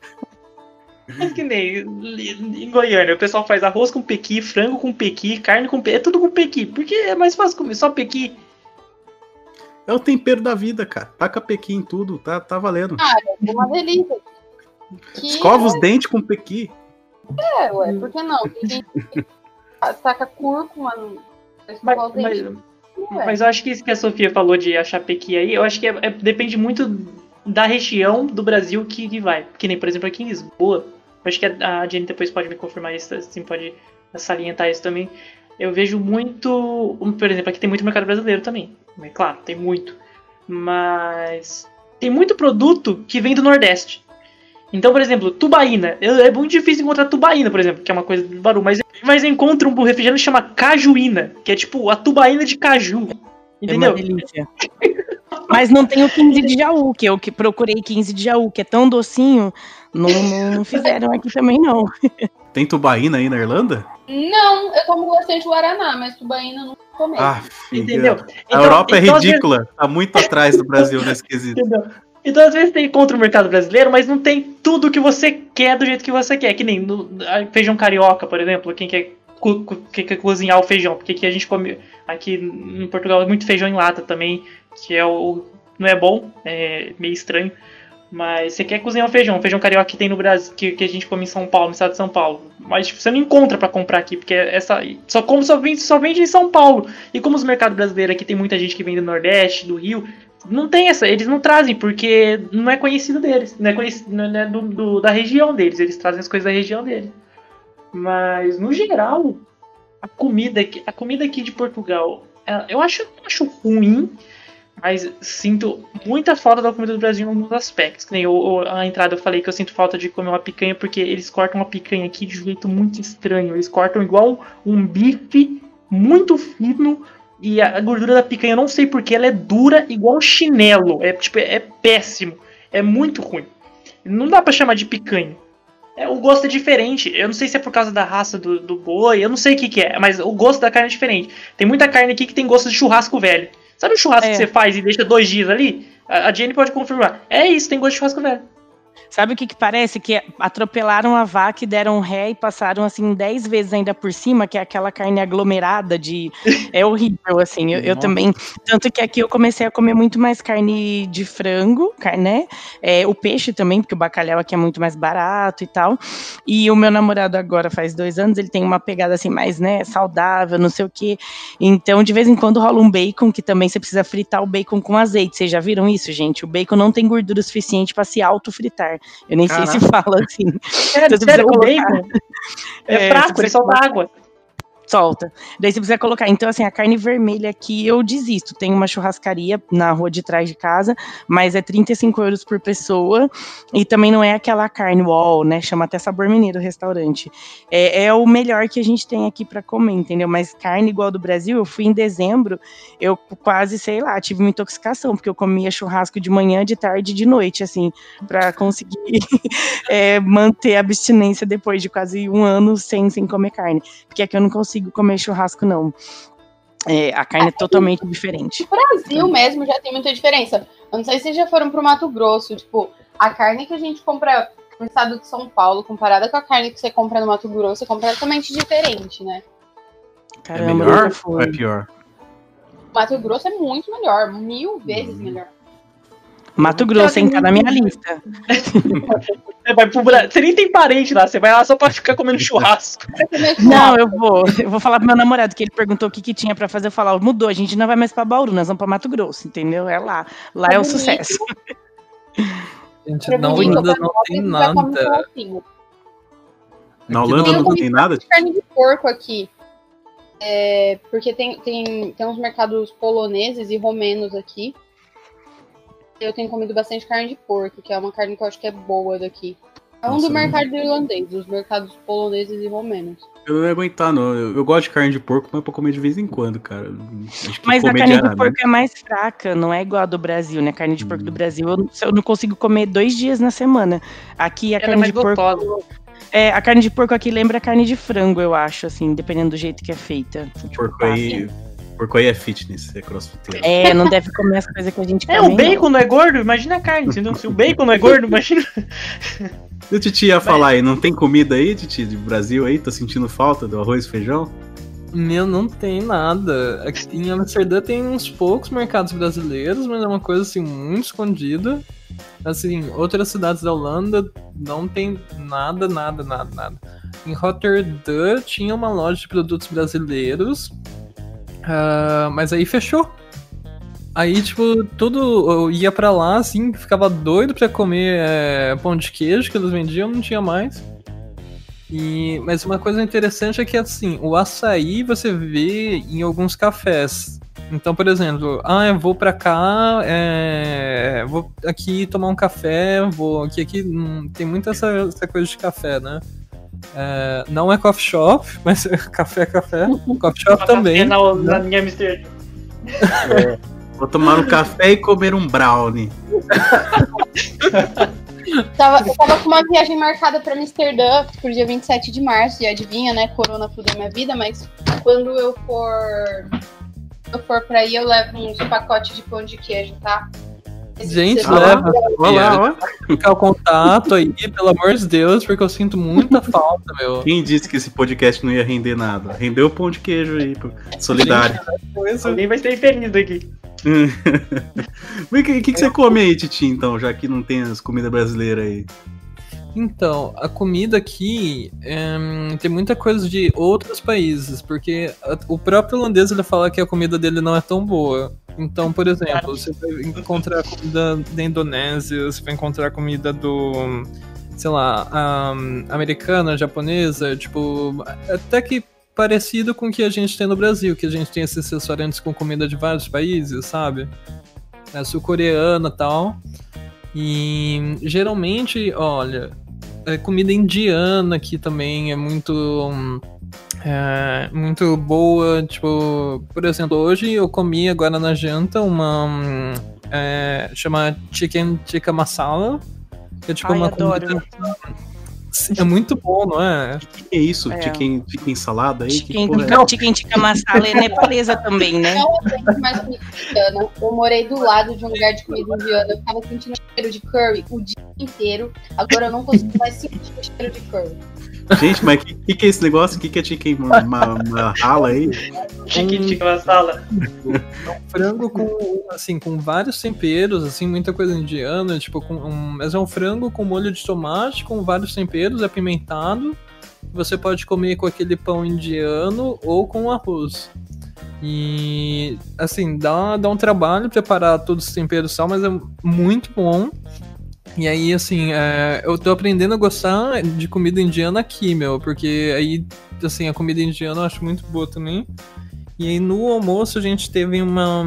Ah, nem, nem sei o nome, mas é uma, um prato aqui que a gente fez também, que era um indonésio, que é um arroz também com vários legumes, assim, tipo alho poró, é, broto de feijão, é, várias coisas. E aí a gente misturou com, um, com presunto e, e com ovo em cima. Mas aí- Caraca, você tá muito Esse oriental aqui. Ah, não, não, é que o, o, o Hertz também é um. Ele gosta dessas coisas, né? Do, essas coisas meio oriental, assim, também a gente faz de vez em quando. Teu, muito teu bom. boy? Meu boy. Ah lá, ele é, ele é o quê? Ele é, ele é de lá? Ele é holandês. Ah, ele é holandês. E aí, Ele isso é que eu queria perguntar. O Michael, ele já foi aí casado, né? Mas vocês três aí, vocês arrumaram um date aí, ó. A Jenny aí tem um, tem um francês, o Luiz tem um holandês, e a Sofia, acho que é irlandês seu namorado, né, Sofia? Não, é romeno. É romeno? Ele é romeno. Todo mundo, boy europeu.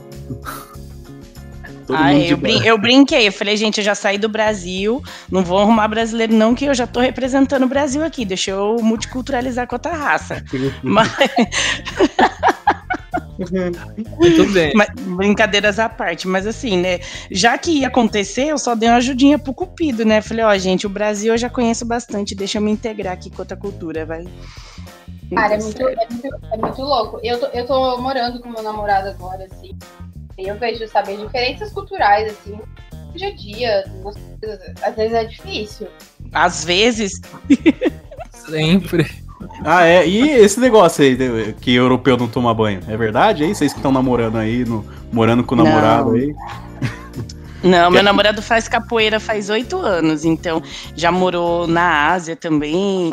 Então ele é todo. Eu brinco com ele, mas foi assim, ah, uma das primeiras perguntas que eu fiz quando a gente se encontrou. Eu, quantos banhos você toma por dia? Ele, o quê? Eu não preciso saber, né? Francês, perfume francês. Ele, puta que eu pariu, eu não acredito que você tá me fazendo essa pergunta. É, Falei, ah, meu filho. pegou. É, eu falei, ah, eu preciso, tipo, né? E eu brinquei, falei, sou brasileira, mas não sou puta, então me diz quantos banhos você toma.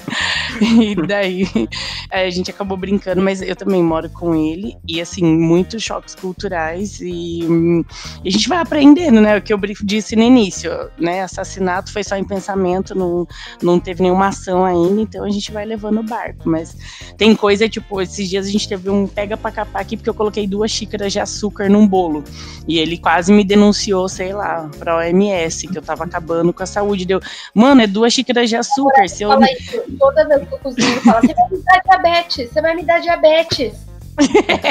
Nossa, imagina se esses caras comem brigadeiro, beijinho, esses docinhos de festa do, do Brasil. Saca? Ele disse que ele ia pro proibir o leite condensado do mundo. Eu levei pro escritório, gente. Eu preparei brigadeiro e beijinho pra levar pro escritório no meu aniversário, que aqui tem essa tradição, né? Sempre no seu aniversário você leva alguma coisa pro trabalho. E aí hum. os gringos gostaram, tipo, todo mundo comeu, mas só que gostou assim, né? Come um, come dois, Ai, é pesado, né? Aí não come mais nenhum. É porque é doce pra caralho, é que a gente já acostumou, saca? A gente tá viciado em açúcar já aqui, cara. É, a gente toma Coca-Cola com seis meses, né, de idade. Minha mãe colocou Coca-Cola na minha chuquinha, gente. E esse, esse lance aí, ele é, ele é, francês, ele sabe cozinhar ou também quebrou esse estereótipo aí? Mano, ele cozinha muito bem, assim, por isso, né, era pré-requisito. Eu não encontrei ele no Tinder, não, mas os meus pré-requisitos eram se tinha mãe vivo, se sabia cozinhar e se tomava banho, entendeu? peraí, tio, o quê? A mãe viva? É, porque eu não tava cansada já de sogra, é. então tinha que ah. ser. Ah, tá. Ah, você queria alguém que não tinha mãe. É, claro, porque daí é menos um trabalho no relacionamento. requisito, não ter mãe. É, requisito, mãe falei, ou longe, assim. Podcast, exaltei aqui. Porque sogra é foda. Ah, nossa. A minha é ótima. Não, brincadeiras à parte, ela é super engraçada, assim. Mas o bom é que a gente não fala a mesma língua também, né? E ele, o europeu, acho que é muito isso, né? Eu tava até comentando ontem. A gente que é brasileiro, eu tenho várias amigas que já tem. Eu tenho 32 anos, né? Então eu tenho amigas de 32, de 40, de 42 que arrumaram namorado, mas não casaram ainda, não saíram da casa dos pais. E aqui isso acontece muito natural. Então, assim, meu namorado com 19 anos já morava fora. Então não tinha aquela coisa da mãe levar roupa passadinha para ele. Porque aí a gente sai do Brasil Brasil, mas minha mãe é, sai do Brasil, não, sai da casa dos pais, né? Eu, eu saí da casa dos meus pais com 21, minha mãe fazia comida, tipo, para eu levar para comer durante a semana. Entendeu? E aqui não, você saiu, saiu, entendeu? Se quiser passar a falar um oi, beleza, mas se não quiser, olha, você saiu, você segue sua vida. E ele tava me explicando que na França é uma vergonha uma pessoa, tipo, com 22, 23 anos, é, falar que mora com os pais. Significa que ele não amadureceu, que ele é um fracassado, tipo, a sociedade pega pesado demais. Então, a pessoa tem 18, 19 anos, ó, se vira, pica mula, sai daqui, vai morar com amigo, dividir apartamento, morar em albergue, mas não mora mais na casa dos seus pais, entendeu? Tipo, então. foi, foi mais fácil por isso. Eu tenho sogra, mas ela não apita. É complicado porque assim, é muito uma coisa de a mulher faz, sabe? Eles são uma cultura muito machista. Ah, puta. eu trouxe meu boy aqui pra dar oi. Olá, boy. Português pra ele. É inglês. Você tá ensinando português pra ele? Tudo bem? Tudo bem? Oh, tudo, bem. tudo bem. Eu sou o Rei. Ah, eu, eu sou o Hurt, é o nome dele, tá se apresentando. É o nome dele. Oi, oi. Gente, é muito fofo. Ele tava aqui, me ajudou a organizar todas as coisinhas aqui do, da entrevista. Ele tá super curioso, de vez em quando ele vem aqui dar uma olhada. Falei, vem cá, dá um oi pra ele. Depois eu quero ver to, todo mundo seguindo o podcast lá no Spotify ou em qualquer lugar aí pra escutar depois. Quarta-feira vai sair. É. Boa, boa. Eu comecei a ter uns streams da, da Romênia, da, da Holanda, vamos passar pra todo mundo. Cara, mas eu, eu, vou falar pra você, cara, porque eu não sei se, se você divulgou pra alguém, Michael, mas tem uma galera de Portugal que escuta a gente. Eu divulguei pro pessoal do trabalho, eu acho que o, o, o, o cara que trabalha comigo, o Francisco, ele deve ter passado, ele é bem gente boa, ele deve ter passado pros amigos dele, e também passei pra. Eu divulgo no, no, no Instagram normal e passei pra Alexa, que é francesa, né? Então não sei se ela também passou pra mais alguém que ela mora aqui um tempo. Ah. Deve ter sido isso. Deve ter sido isso. Ela deve ter passado, porque a gente tem ouvinte da França também. E eu não entendo porque que esses caras escutam nós, porque eles não entendem nada, pra, provavelmente. Eu não mas... pra aprender mas olha. Pode ser, é verdade, isso é uma boa hipótese pra aprender português. Verdade. É, e uma coisa, eles também só fingem que não entendem, porque quando eu conheci meu namorado com duas semanas, ele já tava escrevendo em português pra mim. Daí eu falei, mano, você me enganou, você já falava português, não sei o quê. Daí ele veio com essa história, não, é que a língua é latina, é a mesma raiz, então é muito fácil. E ele fazia capoeira fazia oito anos, então ele disse que tinha muitas palavras soltas no cérebro dele, na memória dele, e que foi mais fácil de construir. Dele disse que eu também tinha isso. Eu falei, olha, então alguém roubou isso daí na minha memória, porque eu ando procurando as palavras soltas desde que eu te encontrei e eu não encontrei nada, assim. E, mas é isso, né? Qualquer coisa que é em português, eles estão sempre escutando. Meu namorado é fã de funk, ele conhece a Anitta, Jerry Smith, conhece tudo, assim. namorado sabe- Anitta também. Adora É. Malandro. Favorita dele. É, ele sabe quando as músicas foram lançadas. Não, isso faz dois meses que foi lançado. Eu, oxe, mas tipo, como assim? Onde você tá ouvindo isso, né? Então é esse interesse, eles se interessam muito, enquanto eu falo por mim, né, que sou brasileira, ah, eu vou aprendendo aos poucos, ah, tá bom, desse jeito tá bom.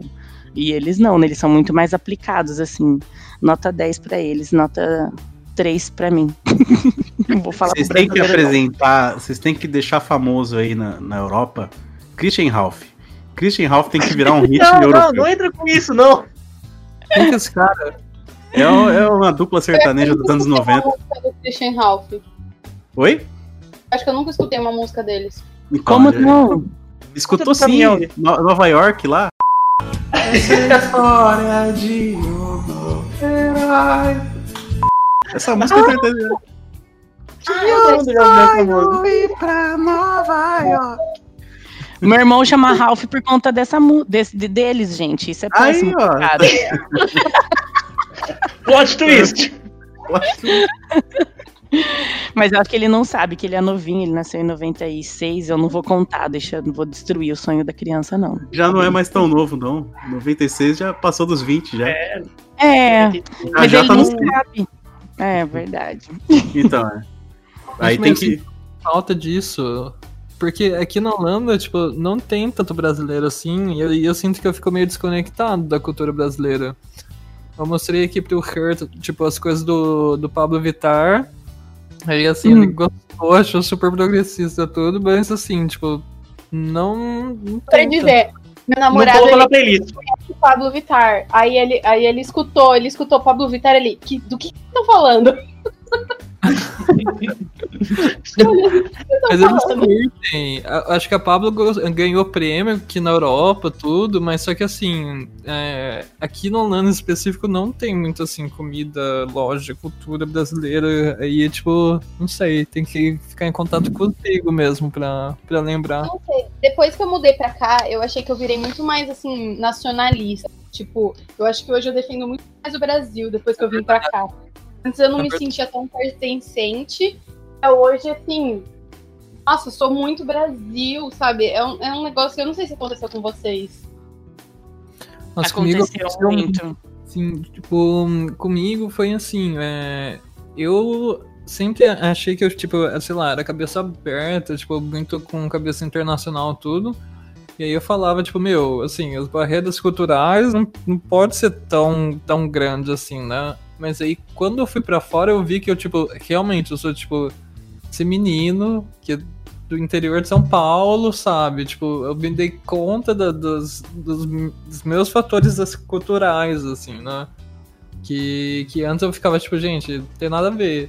E aí, quando me dei conta disso, eu comecei também. é, comecei a ouvir, tipo, sei lá, música brasileira, assim, história de umas coisas culturais, sei lá, bossa nova, que os gringos pira também.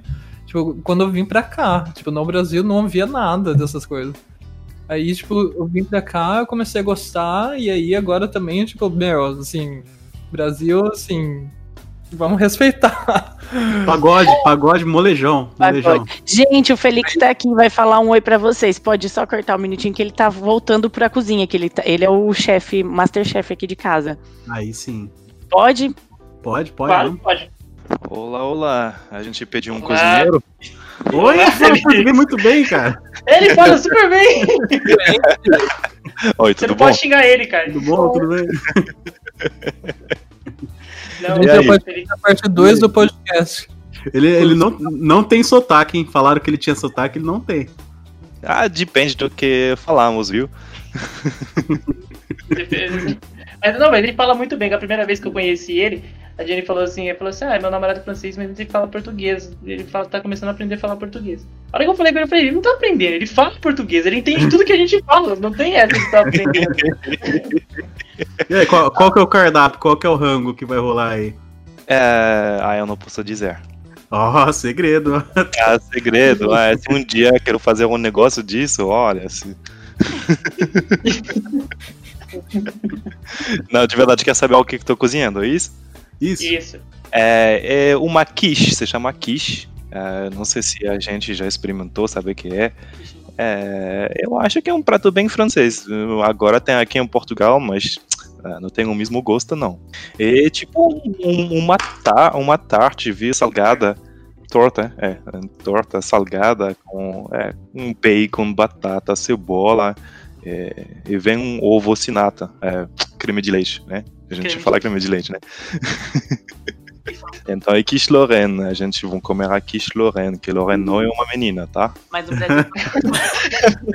Kit Lorraine, né? Tipo, o cara automaticamente vai preso. So- sobremesa tem muito açúcar aí, não deixa tacar açúcar aí não. Açúcar faz mal. Ai, não começa com isso. Eu acho que se você falar isso é que porque a Jenny já falou, né? Não vem me falar de dois xícaras de chá de açúcar dentro do do bolo, não dá não, gente. Meio quilo de açúcar não dá.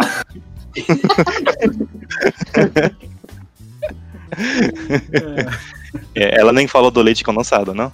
Ela falou, falou, você tem que banir Falou. o leite condensado. É, vamos, vamos, vai desaparecer. Daqui a pouco, é, faz reserva, compra tudo o que tem, porque daqui a pouco eu vou pegar o poder, acabou o leite condensado, tem que saber, viu? Vocês são amigos, não tá bem? Eu aviso, viu? Mas vai desaparecer mesmo, tá bem? Motivação pra ser um líder mundial, acabar com o leite condensado. É, mas é pra saúde de vocês. Eu vi que o Brasil tem problema com a saúde, viu? O, mini- o ministro da saúde tinha um, tinha outro, agora não tem mais. Não, mas isso aí é outro, isso é outro problema. Isso não é o leite condensado. Eu acho que o início é o leite condensado, só que ninguém quer falar, viu? Não me tira meu leite condensado. Não tira meu leite condensado. Olha, leite que é leite. Ah, vamos falar que é o leite condensado, viu? Gente, É, não abram essa porta isso. já não tá abram. aberta, é um portão, eu já tô aqui, tem uma, um pé lá, lá na frente. Olha, é, é só um pouco de creme, um monte de gordura e um monte de açúcar. Entendeu? Mas é já, é já um produto transformado. Então, se vocês querem comer isso, então compra açúcar, entendeu? Comprar manteiga, o, o óleo e, e um pouco de leite, né? E vai fazer seu leite condensado com as quantidades certinhas. 40 entendeu? minutos mexendo no fogo. Ai, tá, eu acho que tá, tá queimando. Ah, pode ir lá ver? Obrigado. Vai lá pra minha quiche que eu vou ficar aqui no podcast. Mas Nossa, então é, fala muito bem, mano. É só, só quando eu tô com raiva, viu? Então, desde que eu te conheço, você tá com raiva, porque assim, assim. Exatamente. É o meu segredo, capitão. Tô sempre Eu, com ar. eu de raiva. Palavrão pro meu namorado. Desculpa? Todas as palavras feias em português ele sabe. O, o seu namorado, você ensinou todos os palavrões pra ele. Ah, é muito importante. As palavras, quando aprender uma língua, tem que aprender isso primeiro, viu? Você sabe falar qual palavrão já? Eu? É. Xinga nós, Ah, aí, é. xinga nós. Ah, puta que pariu, vagabundo. Desgraça, vai tomar no cu. Tá bem? Você sabe não. muito. É, já, já dá pra ofender alguém do Brasil, já. já, já. Dá- Dá pra arrumar uma briga. já. Ah, era um pedido, desculpa. Ela não tá entendendo, ela tá na cozinha, de repente começou. Filho da puta, tô falando do cu. Ela, que que é isso? É, Félix, que isso? O cara entrou, começou a xingar o podcast todo. Vai olhar minha quiche, vai tomar no cu. Vai. Eu vou ter que arrumar alguém pra apresentar pra galera também, mano. Chama teu pai lá. Eu vou. eu vou. Eu vou mudar a voz aqui e fingir que é, que é meu namorado também. Tem que Acho que fazer dá um pra fazer no Discord. só com os namorados. Dia Como é namorado brasileiro. Perspectiva de, de, de pessoas de outro país sobre o Brasil. Deixa só eles conversando. Deixa o Felix e tudo o resto conversando. Ó, eu, ó, eu topo, hein, cara. Eu topo gravar sobre tudo. A gente gravou sobre Big Brother, cara. Não tem nada que a gente não vai gravar. Toda, toda Gente, pauta. falar. Eu vou precisar me retirar desse podcast maravilhoso. Mas muito obrigada pela conversa aí e depois eu ouvir a gente falando abobrinha de novo. Mas, mas desculpa, mas cadê o namorado antes de sair? Eu ouvi o namorado. Ele tá tímido, ele não quer Ele tá falar. tímido. Ah, tímido, viu? Tá bem. Respeito. A gente tá fazendo churrasco. Eu tô, eu tô falando com vocês enquanto eu tô fazendo churrasco. Caraca. É, Aí, Aí a comida tá pronta. Não, mas eu Fechou. tenho que falar que churrasco é mais, mais importante do que em algumas situações. todo mundo pode entender aqui, eu tá acho. liberado, tá liberado. Churrasco pode. Obrigada. Se fosse doce de leite, aí não. Aí você não ia poder. É leite condensado. Ah, doce de leite também, cara. Doce de leite é o quê? É o leite condensado na panela de pressão. né? Né? É verdade. É, eu acho que, olha, a única coisa que eu posso aceitar com leite condensado é o pudim. É, pudim é muito bom. Ó, o pudim é bom, é, tem que dizer que é bom. É, o que não pode negar, Felipe. Não tem como negar. Não, viu? É, é, é a prova que países. eu sou honesto, viu? Eu não sei se tem outros países ou se é do Brasil só. O pudim eu acho que tem, tem em outros países, não é só do Brasil, não. Tanto que ele tem uma Não. palavra inglesa pra isso, né? Pudim. É, mas ah, Ah, olha, é a verdade. coisa é isso. O pudim é um prato inglês. É que. Não, alô? Ela, ela saiu, Ah. você- foi comer churrasco. É, é uma palavra em inglês porque é um prato inglês, mas não, posso, não pode dizer que tem uma receita de pudim porque é feito com tudo que sobra na casa, entendeu? Então cada um tem sua receita e pode ser totalmente diferente. E, e então o pudim brasileiro tem nada a ver uh, com, com o pudim original em inglês. E, totalmente uma coisa diferente, tem só o nome que é igual. E aí, Titi, dê aí suas considerações finais aí. Voltaria pro Brasil ou não? Ai, gente, depois que o Iki elegeram o Bolsonaro, eu fiquei muito. Assim. Então, olha, não sei pro futuro, quem sabe, né? Mas no momento, tá, eu acho que. Mas você Não. acha que a, Holanda é seu país definitivo? Ou você já pensa, pensa em morar em algum outro lugar assim? Você acha que teria algum lugar mais, mais interessante pra você criar raízes aí, morar? Olha, sendo sincero, é, eu tenho gostado muito daqui. Então, acho que tem boa chance sim de ser meu país definitivo. Agora o troço vai ser aprender o holandês, né? E falar o holandês diariamente, porque é uma língua assim, louca. Mas eu gosto também da Espanha, gosto também da Austrália, mas é, por hora acho que seria aqui mesmo. A Austrália não dá porque a Austrália não existe, cara. Se você escutar Também nosso podcast de teorias da cons- da conspiração, você vai, vai ver que a Austrália é invenção do, do, do povo. Você, sabe- você já foi pra Austrália, ô Titi? Eu ainda não fui, meu, mas eu, eu sempre, assim, é, eu não gosto muito de frio. pra ser sincero, o frio da Holanda que eu já sofro muito. Então, assim, a Austrália, hum, é pelo clima, pela cultura ser, assim, mais anglo-saxã, acho que, assim, mais internacional, me atrai. Mas eu ainda não fui pra lá, não, mas tenho muita vontade. E você, Jenny, pensa em voltar pro Brasil ou pensa em sair de Portugal, pelo menos, pra ir pra algum outro país?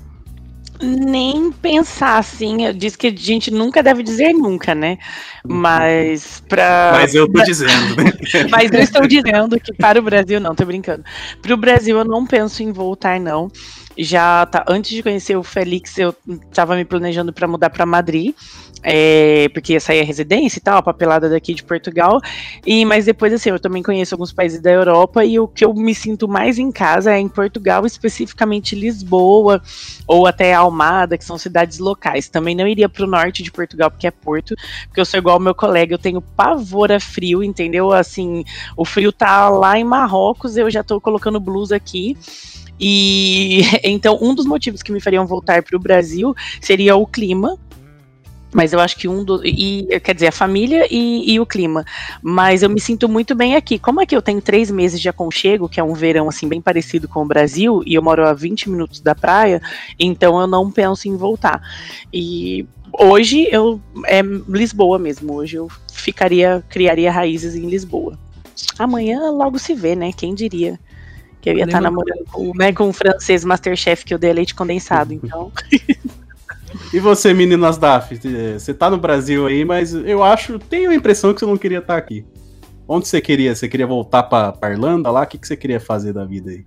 Eu tenho muita vontade de, de voltar pra Irlanda, sim, mas não acho que não é o momento da minha vida para vender meu carro e ligar o foda-se e falar eu vou pra Irlanda agora e já era, eu que lute. É mas verdade. eu tenho vontade sim, mas também não necessariamente pra, pra Irlanda, assim. Eu tenho vontade de sair daqui e talvez ir para algum outro lugar. Pra Portugal também, inclusive, aí, se vocês souberem alguma vaga de UX. Ah, pedido Cara, de emprego. Não, assim, agora, só fazer uma adenda aqui que ele falou disso. você entra no LinkedIn aqui, tem muita vaga para designer e UX designer, sem brincadeira. Aqui é uma área que muito defasada. Aparece muita coisa aqui. Aí, ó, tá perdendo a oportunidade, ó. É, Demorou pra tá em Portugal também, mano. Morando na casa do Michael junto com ele. E bem que eu tô num quarto vazio pra falar nisso. No quarto não tem ninguém. Puta, olha isso, mano. Olha a chance, cara. Você mudou, né, de apartamento, Michael? Ou não? Eu, eu mudei, agora eu tô morando atrás do é. cemitério. É porque eu, eu falei isso no. Eu falei isso no, no último recadinhos lá. E aí eu, eu, fiquei pensando, porra, será que ele mudou mesmo? E se ele não mudou? Eu fiz uma fake Não, não, não, não. Eu, eu, tinha, eu tinha mudado, eu tinha mudado. É. Eu, na, naquela altura eu já tinha mudado. Mas é que eu tava morando. Eu morava em Lisboa, né? Eu morava em Queluz, que é uma cidade. Eu não sei o que Queluz é. Eu não sei se. Eu não entendo ainda o que, que é aqui. O que Queluz é a cidade. Queluz é, é uma cidade tipo Bauru, Piratininga, mas fica um pouquinho mais longe. Então seria tipo Bauru. A, a, Bauru Lençóis Paulista. É, é pode longe. ser isso, é. é. E, mas era meio zoado, não gostava de lá, não. Então... E você pensa em sair de Portugal, Michael? Você pensa em expandir aí a mente para outro lugar? Sim. Como faz pouco tempo que eu tô aqui, acho que tem muita coisa ainda para aproveitar aqui. Mas no futuro, eu não penso em ficar aqui não, até porque eu queria conhecer, eu queria ter contato com outra língua. E morar em um país que eu não necessariamente preciso falar português. Quer morar na Holanda, sofrer. Não, mas também holandês. não. Na Holanda tem que fazer holandês, tem que falar holandês também não. Todo mundo fala não, talvez sim. Sim, talvez na Holanda por ser assim, por, pelo país em si, mas eu queria ter um contato assim diretamente, morar num país em que eu de desenvolva tipo outra língua, que eu precise falar outra língua sem falar português, tipo o meu dinheiro. Taiwan cara. Não, não. Por que eu não fazia em Taiwan? Sei lá, falar outra língua, falar Taiwan. É, desenvolver outra língua. ah, você sabe falar, você sabe, eu sou bilíngue. Ah, é português, inglês? Não, português e taiwanês, que eu nem sei o que é. nem sei o que é isso. eu acho que é mandarim que eles falam lá. É mandarim, é. É, mandarim. É. Que inclusive é muito difícil, vai se fuder. É, mas é a língua do momento aí, ó. Quem aprender mandarim aí, cara, mas o pessoal fala isso desde 2000, que mandarim é a língua do momento. a quantidade de gente que deve ter largado inglês para aprender que fala chinês hoje em dia, mas não consegue nada, deve ser muito grande. é, cara. É, mas então aí, últimos recados, qual é o seu contato aí, Luiz, Titi? Como que as pessoas te acham no Instagram? Ou você é um cara reservado, você não quer, não quer palco? Não, não, pode me procurar. É, meu Instagram é ams.luis L-U-I-S, é, L-U-I-S. Caralho, nossa! eu me perdi aqui. Ok, aqui, tô falando em inglês. ams.luiz. É isso. ams.luiz, beleza. É, mas o AMS não é Amsterdã, é MS do meu nome mesmo. Mas aqui, ó, o cara vai pra fora, bota o seu nome. É, Amsterdã Luiz. Já falado, já pode. Cara, e você, Jenny? Olha, o meu é aquela velha história. Minha mãe não tinha dinheiro e me deu o nome de herança, porque eu não achei nenhuma no Google. Tanto que se alguém encontrar alguém, por favor, me avise, né? Que eu gostaria. Porque meu nome é Diene Firelli. É o meu primeiro nome. É, não é. não é nome artístico nem nada. É D-I-E-N-E-F-I-R-E-L-Y. 11 letras. E é só colocar isso e não tem outra pessoa, entendeu? É única, é única. é único, Na Firelli. conta, sabe? Quero criar um e-mail. Jennifer é arroba. Pronto, acabou. É, Não tem- ele é roupa na rua, tem Asdaf, Se alguém quiser me achar, não me acha. Simples assim. não quero, não quero. Não quero. Pronto, acabou o recado. Não, se alguém quiser, é o I Lucas Y no Instagram e é isso aí. E você, de Michael? por quê? Wide por quê? É, Wide é mineiro, né? Porra. Lucas vai. Ah, Você, quem, quiser me, quem quiser me achar aí pode procurar por o Michael André. André S. Michael André. O Michael, como eu sempre digo, do jeito mais confuso, com Y com, e com K. E também pode procurar no Michael André Designer, que também a gente tá aceitando jobs aí, como o Kai sempre fala, também tô aceitando jobs. Trabalho com, sou designer gráfico, trabalho com, com, com criação de identidade visual, todas as coisas. Fez o então, nosso logo, o logo do programa. fiz, aqui. fiz o logo do Los Bucaneiros, um- então Fez um trampo pro, pro Dr. Henrique também, né? Fiz um trampo pro Dr. Henrique, que eu ainda tenho que terminar a apresentação pra divulgar, mas que eu gostei bastante, eu acho que gostou também, então quem quiser é só mandar mensagem. Você já sabe qual que ele escolheu? Porque ele mandou duas opções lá. Ele já escolheu já, a gente já conversou e. porque ele quer se profissionalizar. É isso aí, vai virar um desenhista profissional. Vai largar a medicina pra desenhar. Foda-se o corona. Louco, coragem.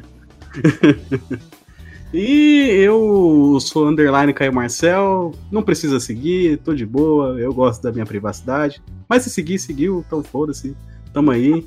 É... É muito contraditório. É, porque eu não posso impedir, né, a pessoa. Às vezes a pessoa vai lá e sabe o que eu posso fazer? Eu não posso invadir a casa dela e quebrar o computador dela com um taco de beisebol. Poderia. Pô, é, mas aí eu tenho que descobrir onde lá. É muito trabalho, é muito trabalho. Então, é isso daí. Vamos terminar agora aqui. Esse podcast saiu meio confuso, mas saiu legal, cara. Saiu gente entrando no meio, conversa antes de Nossa. começar o podcast, antes da apresentação. Mas é isso daí. Vamos para os comentários daqui a pouco. E se você não ficar para os comentários, pau no seu cu. Até a semana que vem, então. Tchau.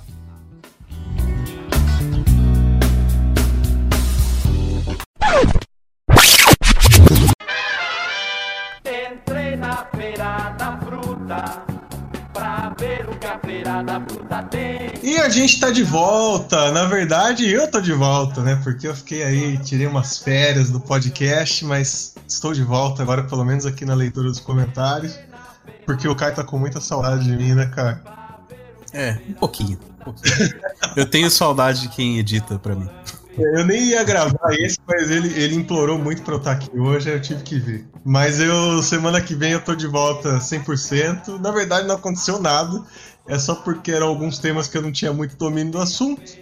Aí eu achei que era mais justo pra vocês eu não participar, porque eu mais atrapalharia do que ajudaria. E a gente aqui fica bem tranquilo aqui, porque felizmente a gente tem uma equipe aqui que tem gente que conhece um pouquinho de tudo. Então, quando um não pode, os outros aí conseguem é, cobrir essa falta com tranquilidade. Então, É, eu e o foi- Henrique, a gente tinha comentado no, no último comentários que, que é isso daí mesmo. A gente tem um, um rodízio de participantes, na verdade, né? Porque Uhum. nem sempre dá pros quatro participar.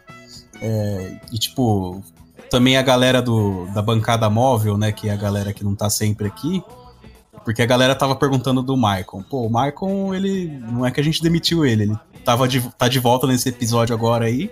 É que tem episódio que, tipo, não dá pra chamar todo mundo, né? Então o pessoal fica voltando e indo. né? Tem essa. Nem dá pra colocar, assim, até ter episódio daria pra colocar mais gente, mas assim, a gente tem que ter um limite também, porque, primeiro, senão gente- o Caio nunca consegue editar um episódio se tiver muita gente falando.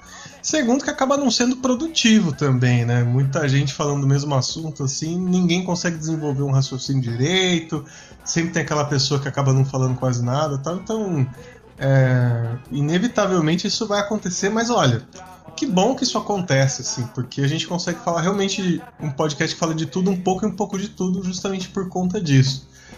É, jogo, por exemplo, dificilmente vocês vão ver eu participar de algum podcast que fala de algum jogo, assim, porque eu não é muito. Eu adoro videogame, mas não é tanto minha praia como é, por exemplo, pro, pro Caio, pro Henrique e tal.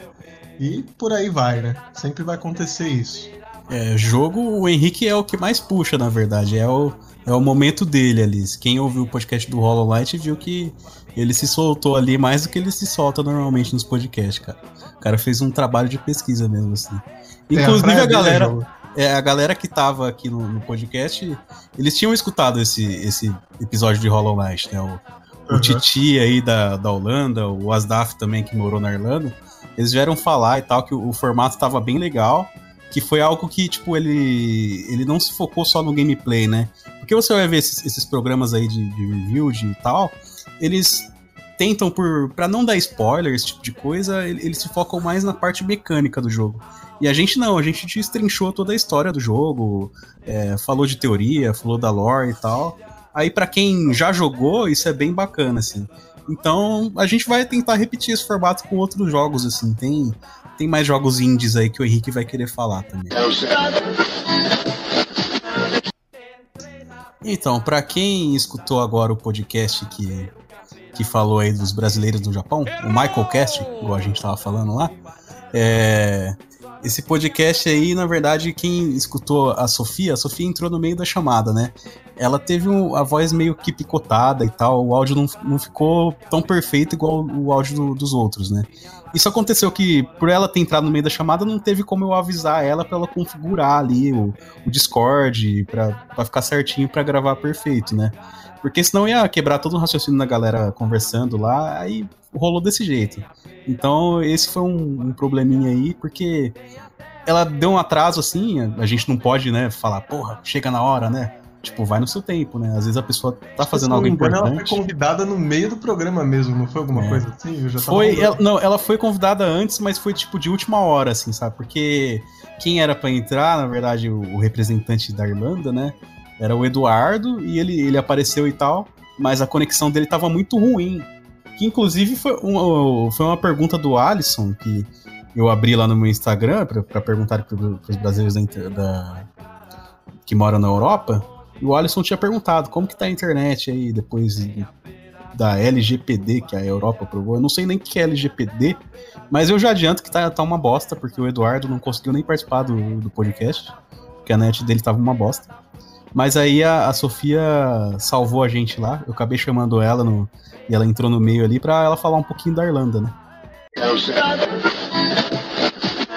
Outra coisa que também perguntaram que eu esqueci de falar ali, mas é isso aí nem precisa responder, cara. Tipo, questão de drogas. Pô, o Titi ele mora na Holanda, né? Lógico que ele, ele teve contato aí com, a- com as drogas aí no, no país, mas ele não é o cara que usa e tal. Tipo, mas é lógico que ele, ele, tem, ele tem noção da, da, da legalidade do negócio lá, dos brownie lá, do, dos coffee shop aí. O pessoal quer saber só de maconha nesse podcast, cara? Só pergunta disso. Não, é, gente, pelo, amor de Deus, assim, não é porque é autorizado, permitido no país, você é obrigado automaticamente a ser um consumidor do.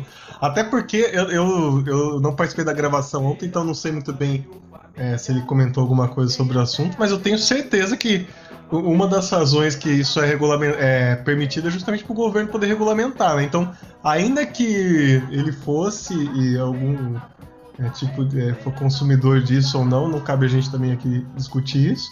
Certamente não seria a mesma coisa que uma pessoa fazendo exatamente o mesmo aqui no Brasil, né?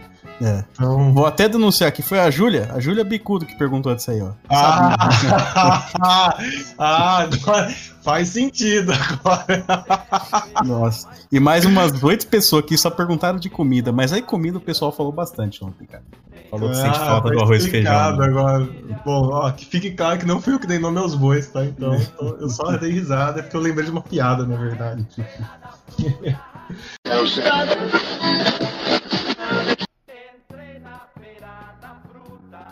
Cara, o pessoal, eles interagem bastante com a gente lá no Instagram, na verdade, é, por meio de comentar na- nas artes que a gente posta ou marcar a gente uma publicação. A gente meio que deu uns, a gente meio que perdeu um pouco esse, essa vibe aí, porque eu tava vendo, a gente até que recebeu bastante comentário nos episódios passados, mas agora já foi, né? Coitada, aí a a Amanda, os, os fãs do Dourado aí comentaram lá também, e a gente meio que deu uma ignorada. Mas nessa semana aí, no episódio de. de não foi no episódio nenhum, na verdade, caguei aqui.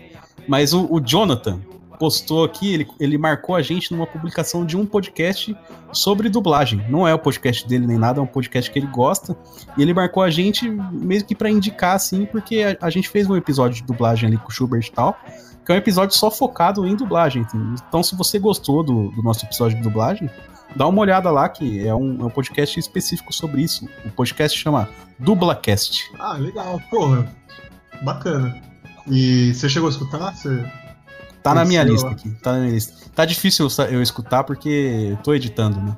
Não, e complicado. também assim, depois que a gente começou a fazer podcast, a gente começou a escutar muito podcast também, né? Então.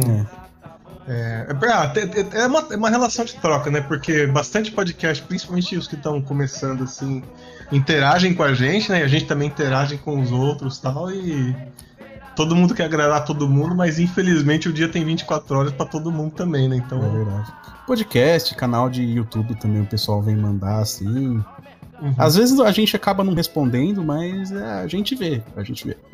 É verdade.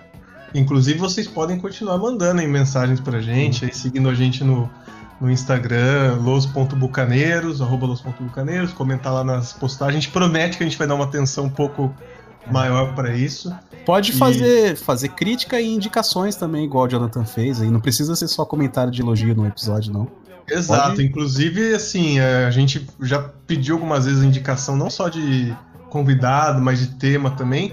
E a gente acabou esperando, pri- primeiro, porque é um podcast que está começando, então a gente realmente não tem a repercussão que outros podcasts têm. Mas a gente já em breve, assim, muito em breve mesmo, já vai ter um. Já vai ter episódio saindo aí com indicação dos nossos ouvintes aí. Então a gente realmente escuta vocês, embora às vezes a gente não, não responda tal. Às vezes até porque não cabe no programa também. É, mas a gente tá sempre aqui, ó. Meu cachorro também escuta bastante, ó, vocês estão vendo. Tá participando Ele escuta bastante e a, e a gente escuta bastante ele também. É, sempre presente aí. É, fica a dica aí, Paulo. Ó. A sua mensagem não foi em vão, viu? É, é, é com ele mesmo que a gente tá falando. Paulo Ponto Saraiva. Paulo, a gente não esqueceu de você, cara. A gente vai falar O sobre Paulo, ele, ele vai ter uma semana santa aí, porque o o Michael voltou, né? Ele é o maior fã do Michael. E também a gente vai acatar uma, uma sugestão de pauta dele.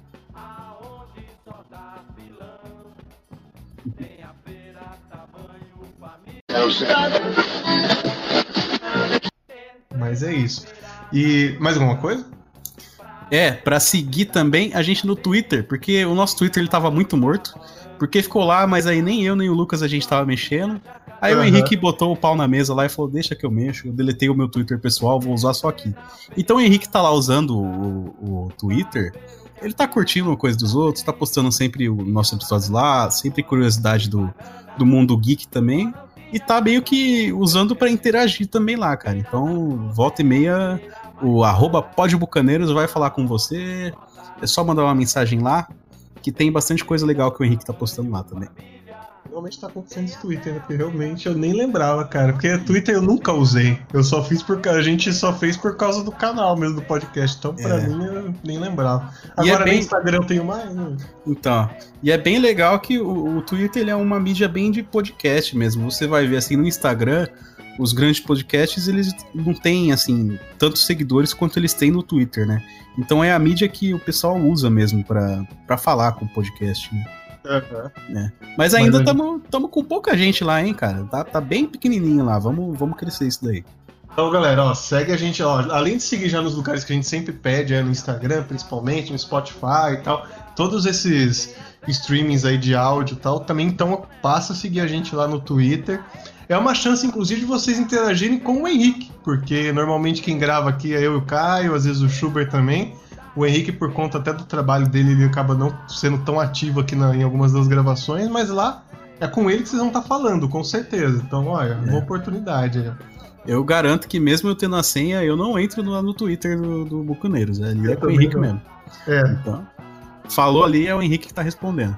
Inclusive, se ele falar merda, é o Henrique que tá respondendo, não tem problema. a gente já tá falando isso na verdade pensando nisso. É, Então, processo, crítica, todo esse tipo de coisa, vocês direcionam para o Henrique. Mas eu, tá- eu, eu dei uma seguida lá, eu tenho um Twitter secreto. O Ah, Twitter é o... Aqui o ovo é duro, chama. E aí, e aí, aí eu vejo lá o, o Henrique postando, ele, ele fica namorando a galera do Nautilus lá, fica trocando uma ideia lá. É meio que ele tá usando como se fosse o Twitter pessoal dele pra conversar com a galera do Nautilus ali. Pra ver se a gente consegue mais gente pra gravar podcast de jogo também com a gente. Ah, entendi. Ah, se dependesse do Henrique, esse podcast só seria de jogo. Não seria de outra coisa, não jogo. Toda semana o cara tem um jogo que eu nunca ouvi falar na vida, que ele tem assunto pra 5 horas de gravação. Eu nunca vi isso. E o Alex tá cobrando eu também. Esqueci um recadinho do Alex aqui, Alex Morimoto. Ele que é um podcast de, de crossfit. Ele Ah, quer eu- brilhar, quer Ah. brilhar nesse momento. Alex, pode, pode ser que aconteça um dia, mas vai ser difícil, viu? Tem que, ser, tem que ser um podcast só pra falar por que, que crossfiteiro é tão chato. Exato. Aí a gente pode fazer um podcast que vai juntar crossfiteiro e outros grupos aí que eu não quero citar pra não ser atacado. Não, mas, cara, o bom de crossfiteiro é que eles falam bastante. Então, cara, é, vai ter duas horas fácil aí, cara. Só de crossfit. Sei, só. porque a gente convive com o Alex, né? Então a gente sabe que eles falam bastante. O Alex nem era comunicativo antes de fazer crossfit, agora. Gente, pra vocês terem uma ideia, o Alex ele tinha um Instagram que fazia quase três anos que ele não atualizava. Agora ele não sai do Instagram mais. Tá, tá malhando agora todo dia, tá marombado aí, cara. É. A lenda, a, le- a esperança nipônica, dizia algum do E crossfit. ele tá dando, não só ele, como uma galera tá vindo falar comigo, dando dica de formato aí também pro podcast. A gente ela, é, tem o podcast comum aqui, né, o Los Bucaneiros, mas a gente tá querendo expandir pro, pro YouTube também, pro IGTV. Aí a gente tá vendo aí, cara, como que encaixa assim, porque seria legal, né, ter outros formatos além do podcast padrão também. Sim, até porque tem alguns assuntos que meio que. Como a gente falou, por exemplo, do Alex Kidd aqui, né? Pô, um vídeo aí de 10 minutos no IGTV ou no YouTube tá ótimo, perfeito, cara. Um É. podcast de duas horas não tem assunto, né? essa coisa de jogo, ela vai cair muito bem com, com a Twitch, né? Que é o- aquele site de streaming. Que era, é, tava meio que na mão do Schubert, mas o Schubert teve um probleminha aí. Teve um o Covid, atacou ele, mas agora ele tá bem. É, gente, ele teve, mas ele tá, tá bem já, já tá. Tá bem. Então por isso que ele deu uma sumida também aí. Não foi só o Lucas que sumiu, o Schubert também deu uma sumida. Mas logo ele tá de volta também, já tá melhorando. Talvez semana que vem ele já volte, né, Lucas? Vai, semana que vem ele já é, tá confirmado já. Se ele não vier agora, ele vai ser obrigado a participar, porque eu confirmei com ele. Mas semana que vem ele tá aí já. Mas assim, a gente. Ele ficou de fora esses tempos aí, gente. Ele realmente, ele realmente pegou o Covid, mas a gente teve contato com ele o tempo inteiro. Então ele tá bem. Ele, durante também foi tranquilo no caso dele e tal. É, histórico de atleta, né? Então.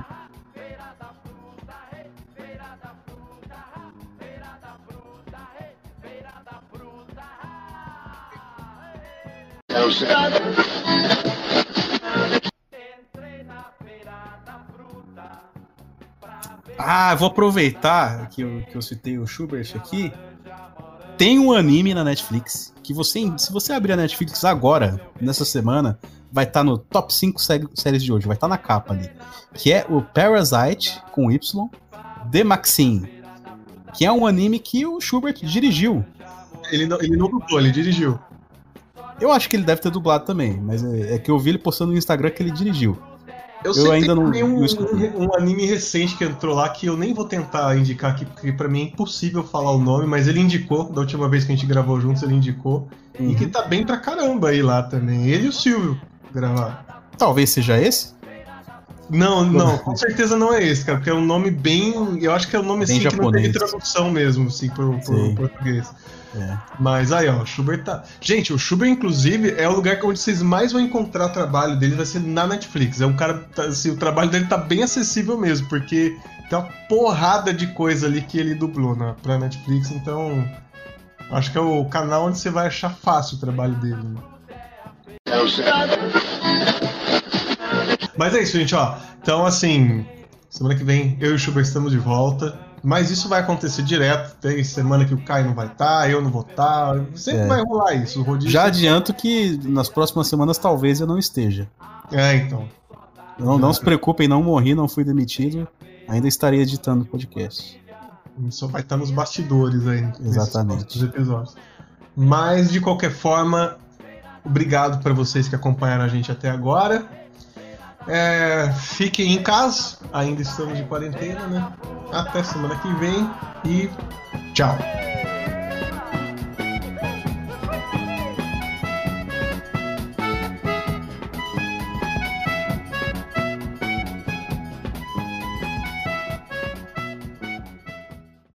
Hadouken!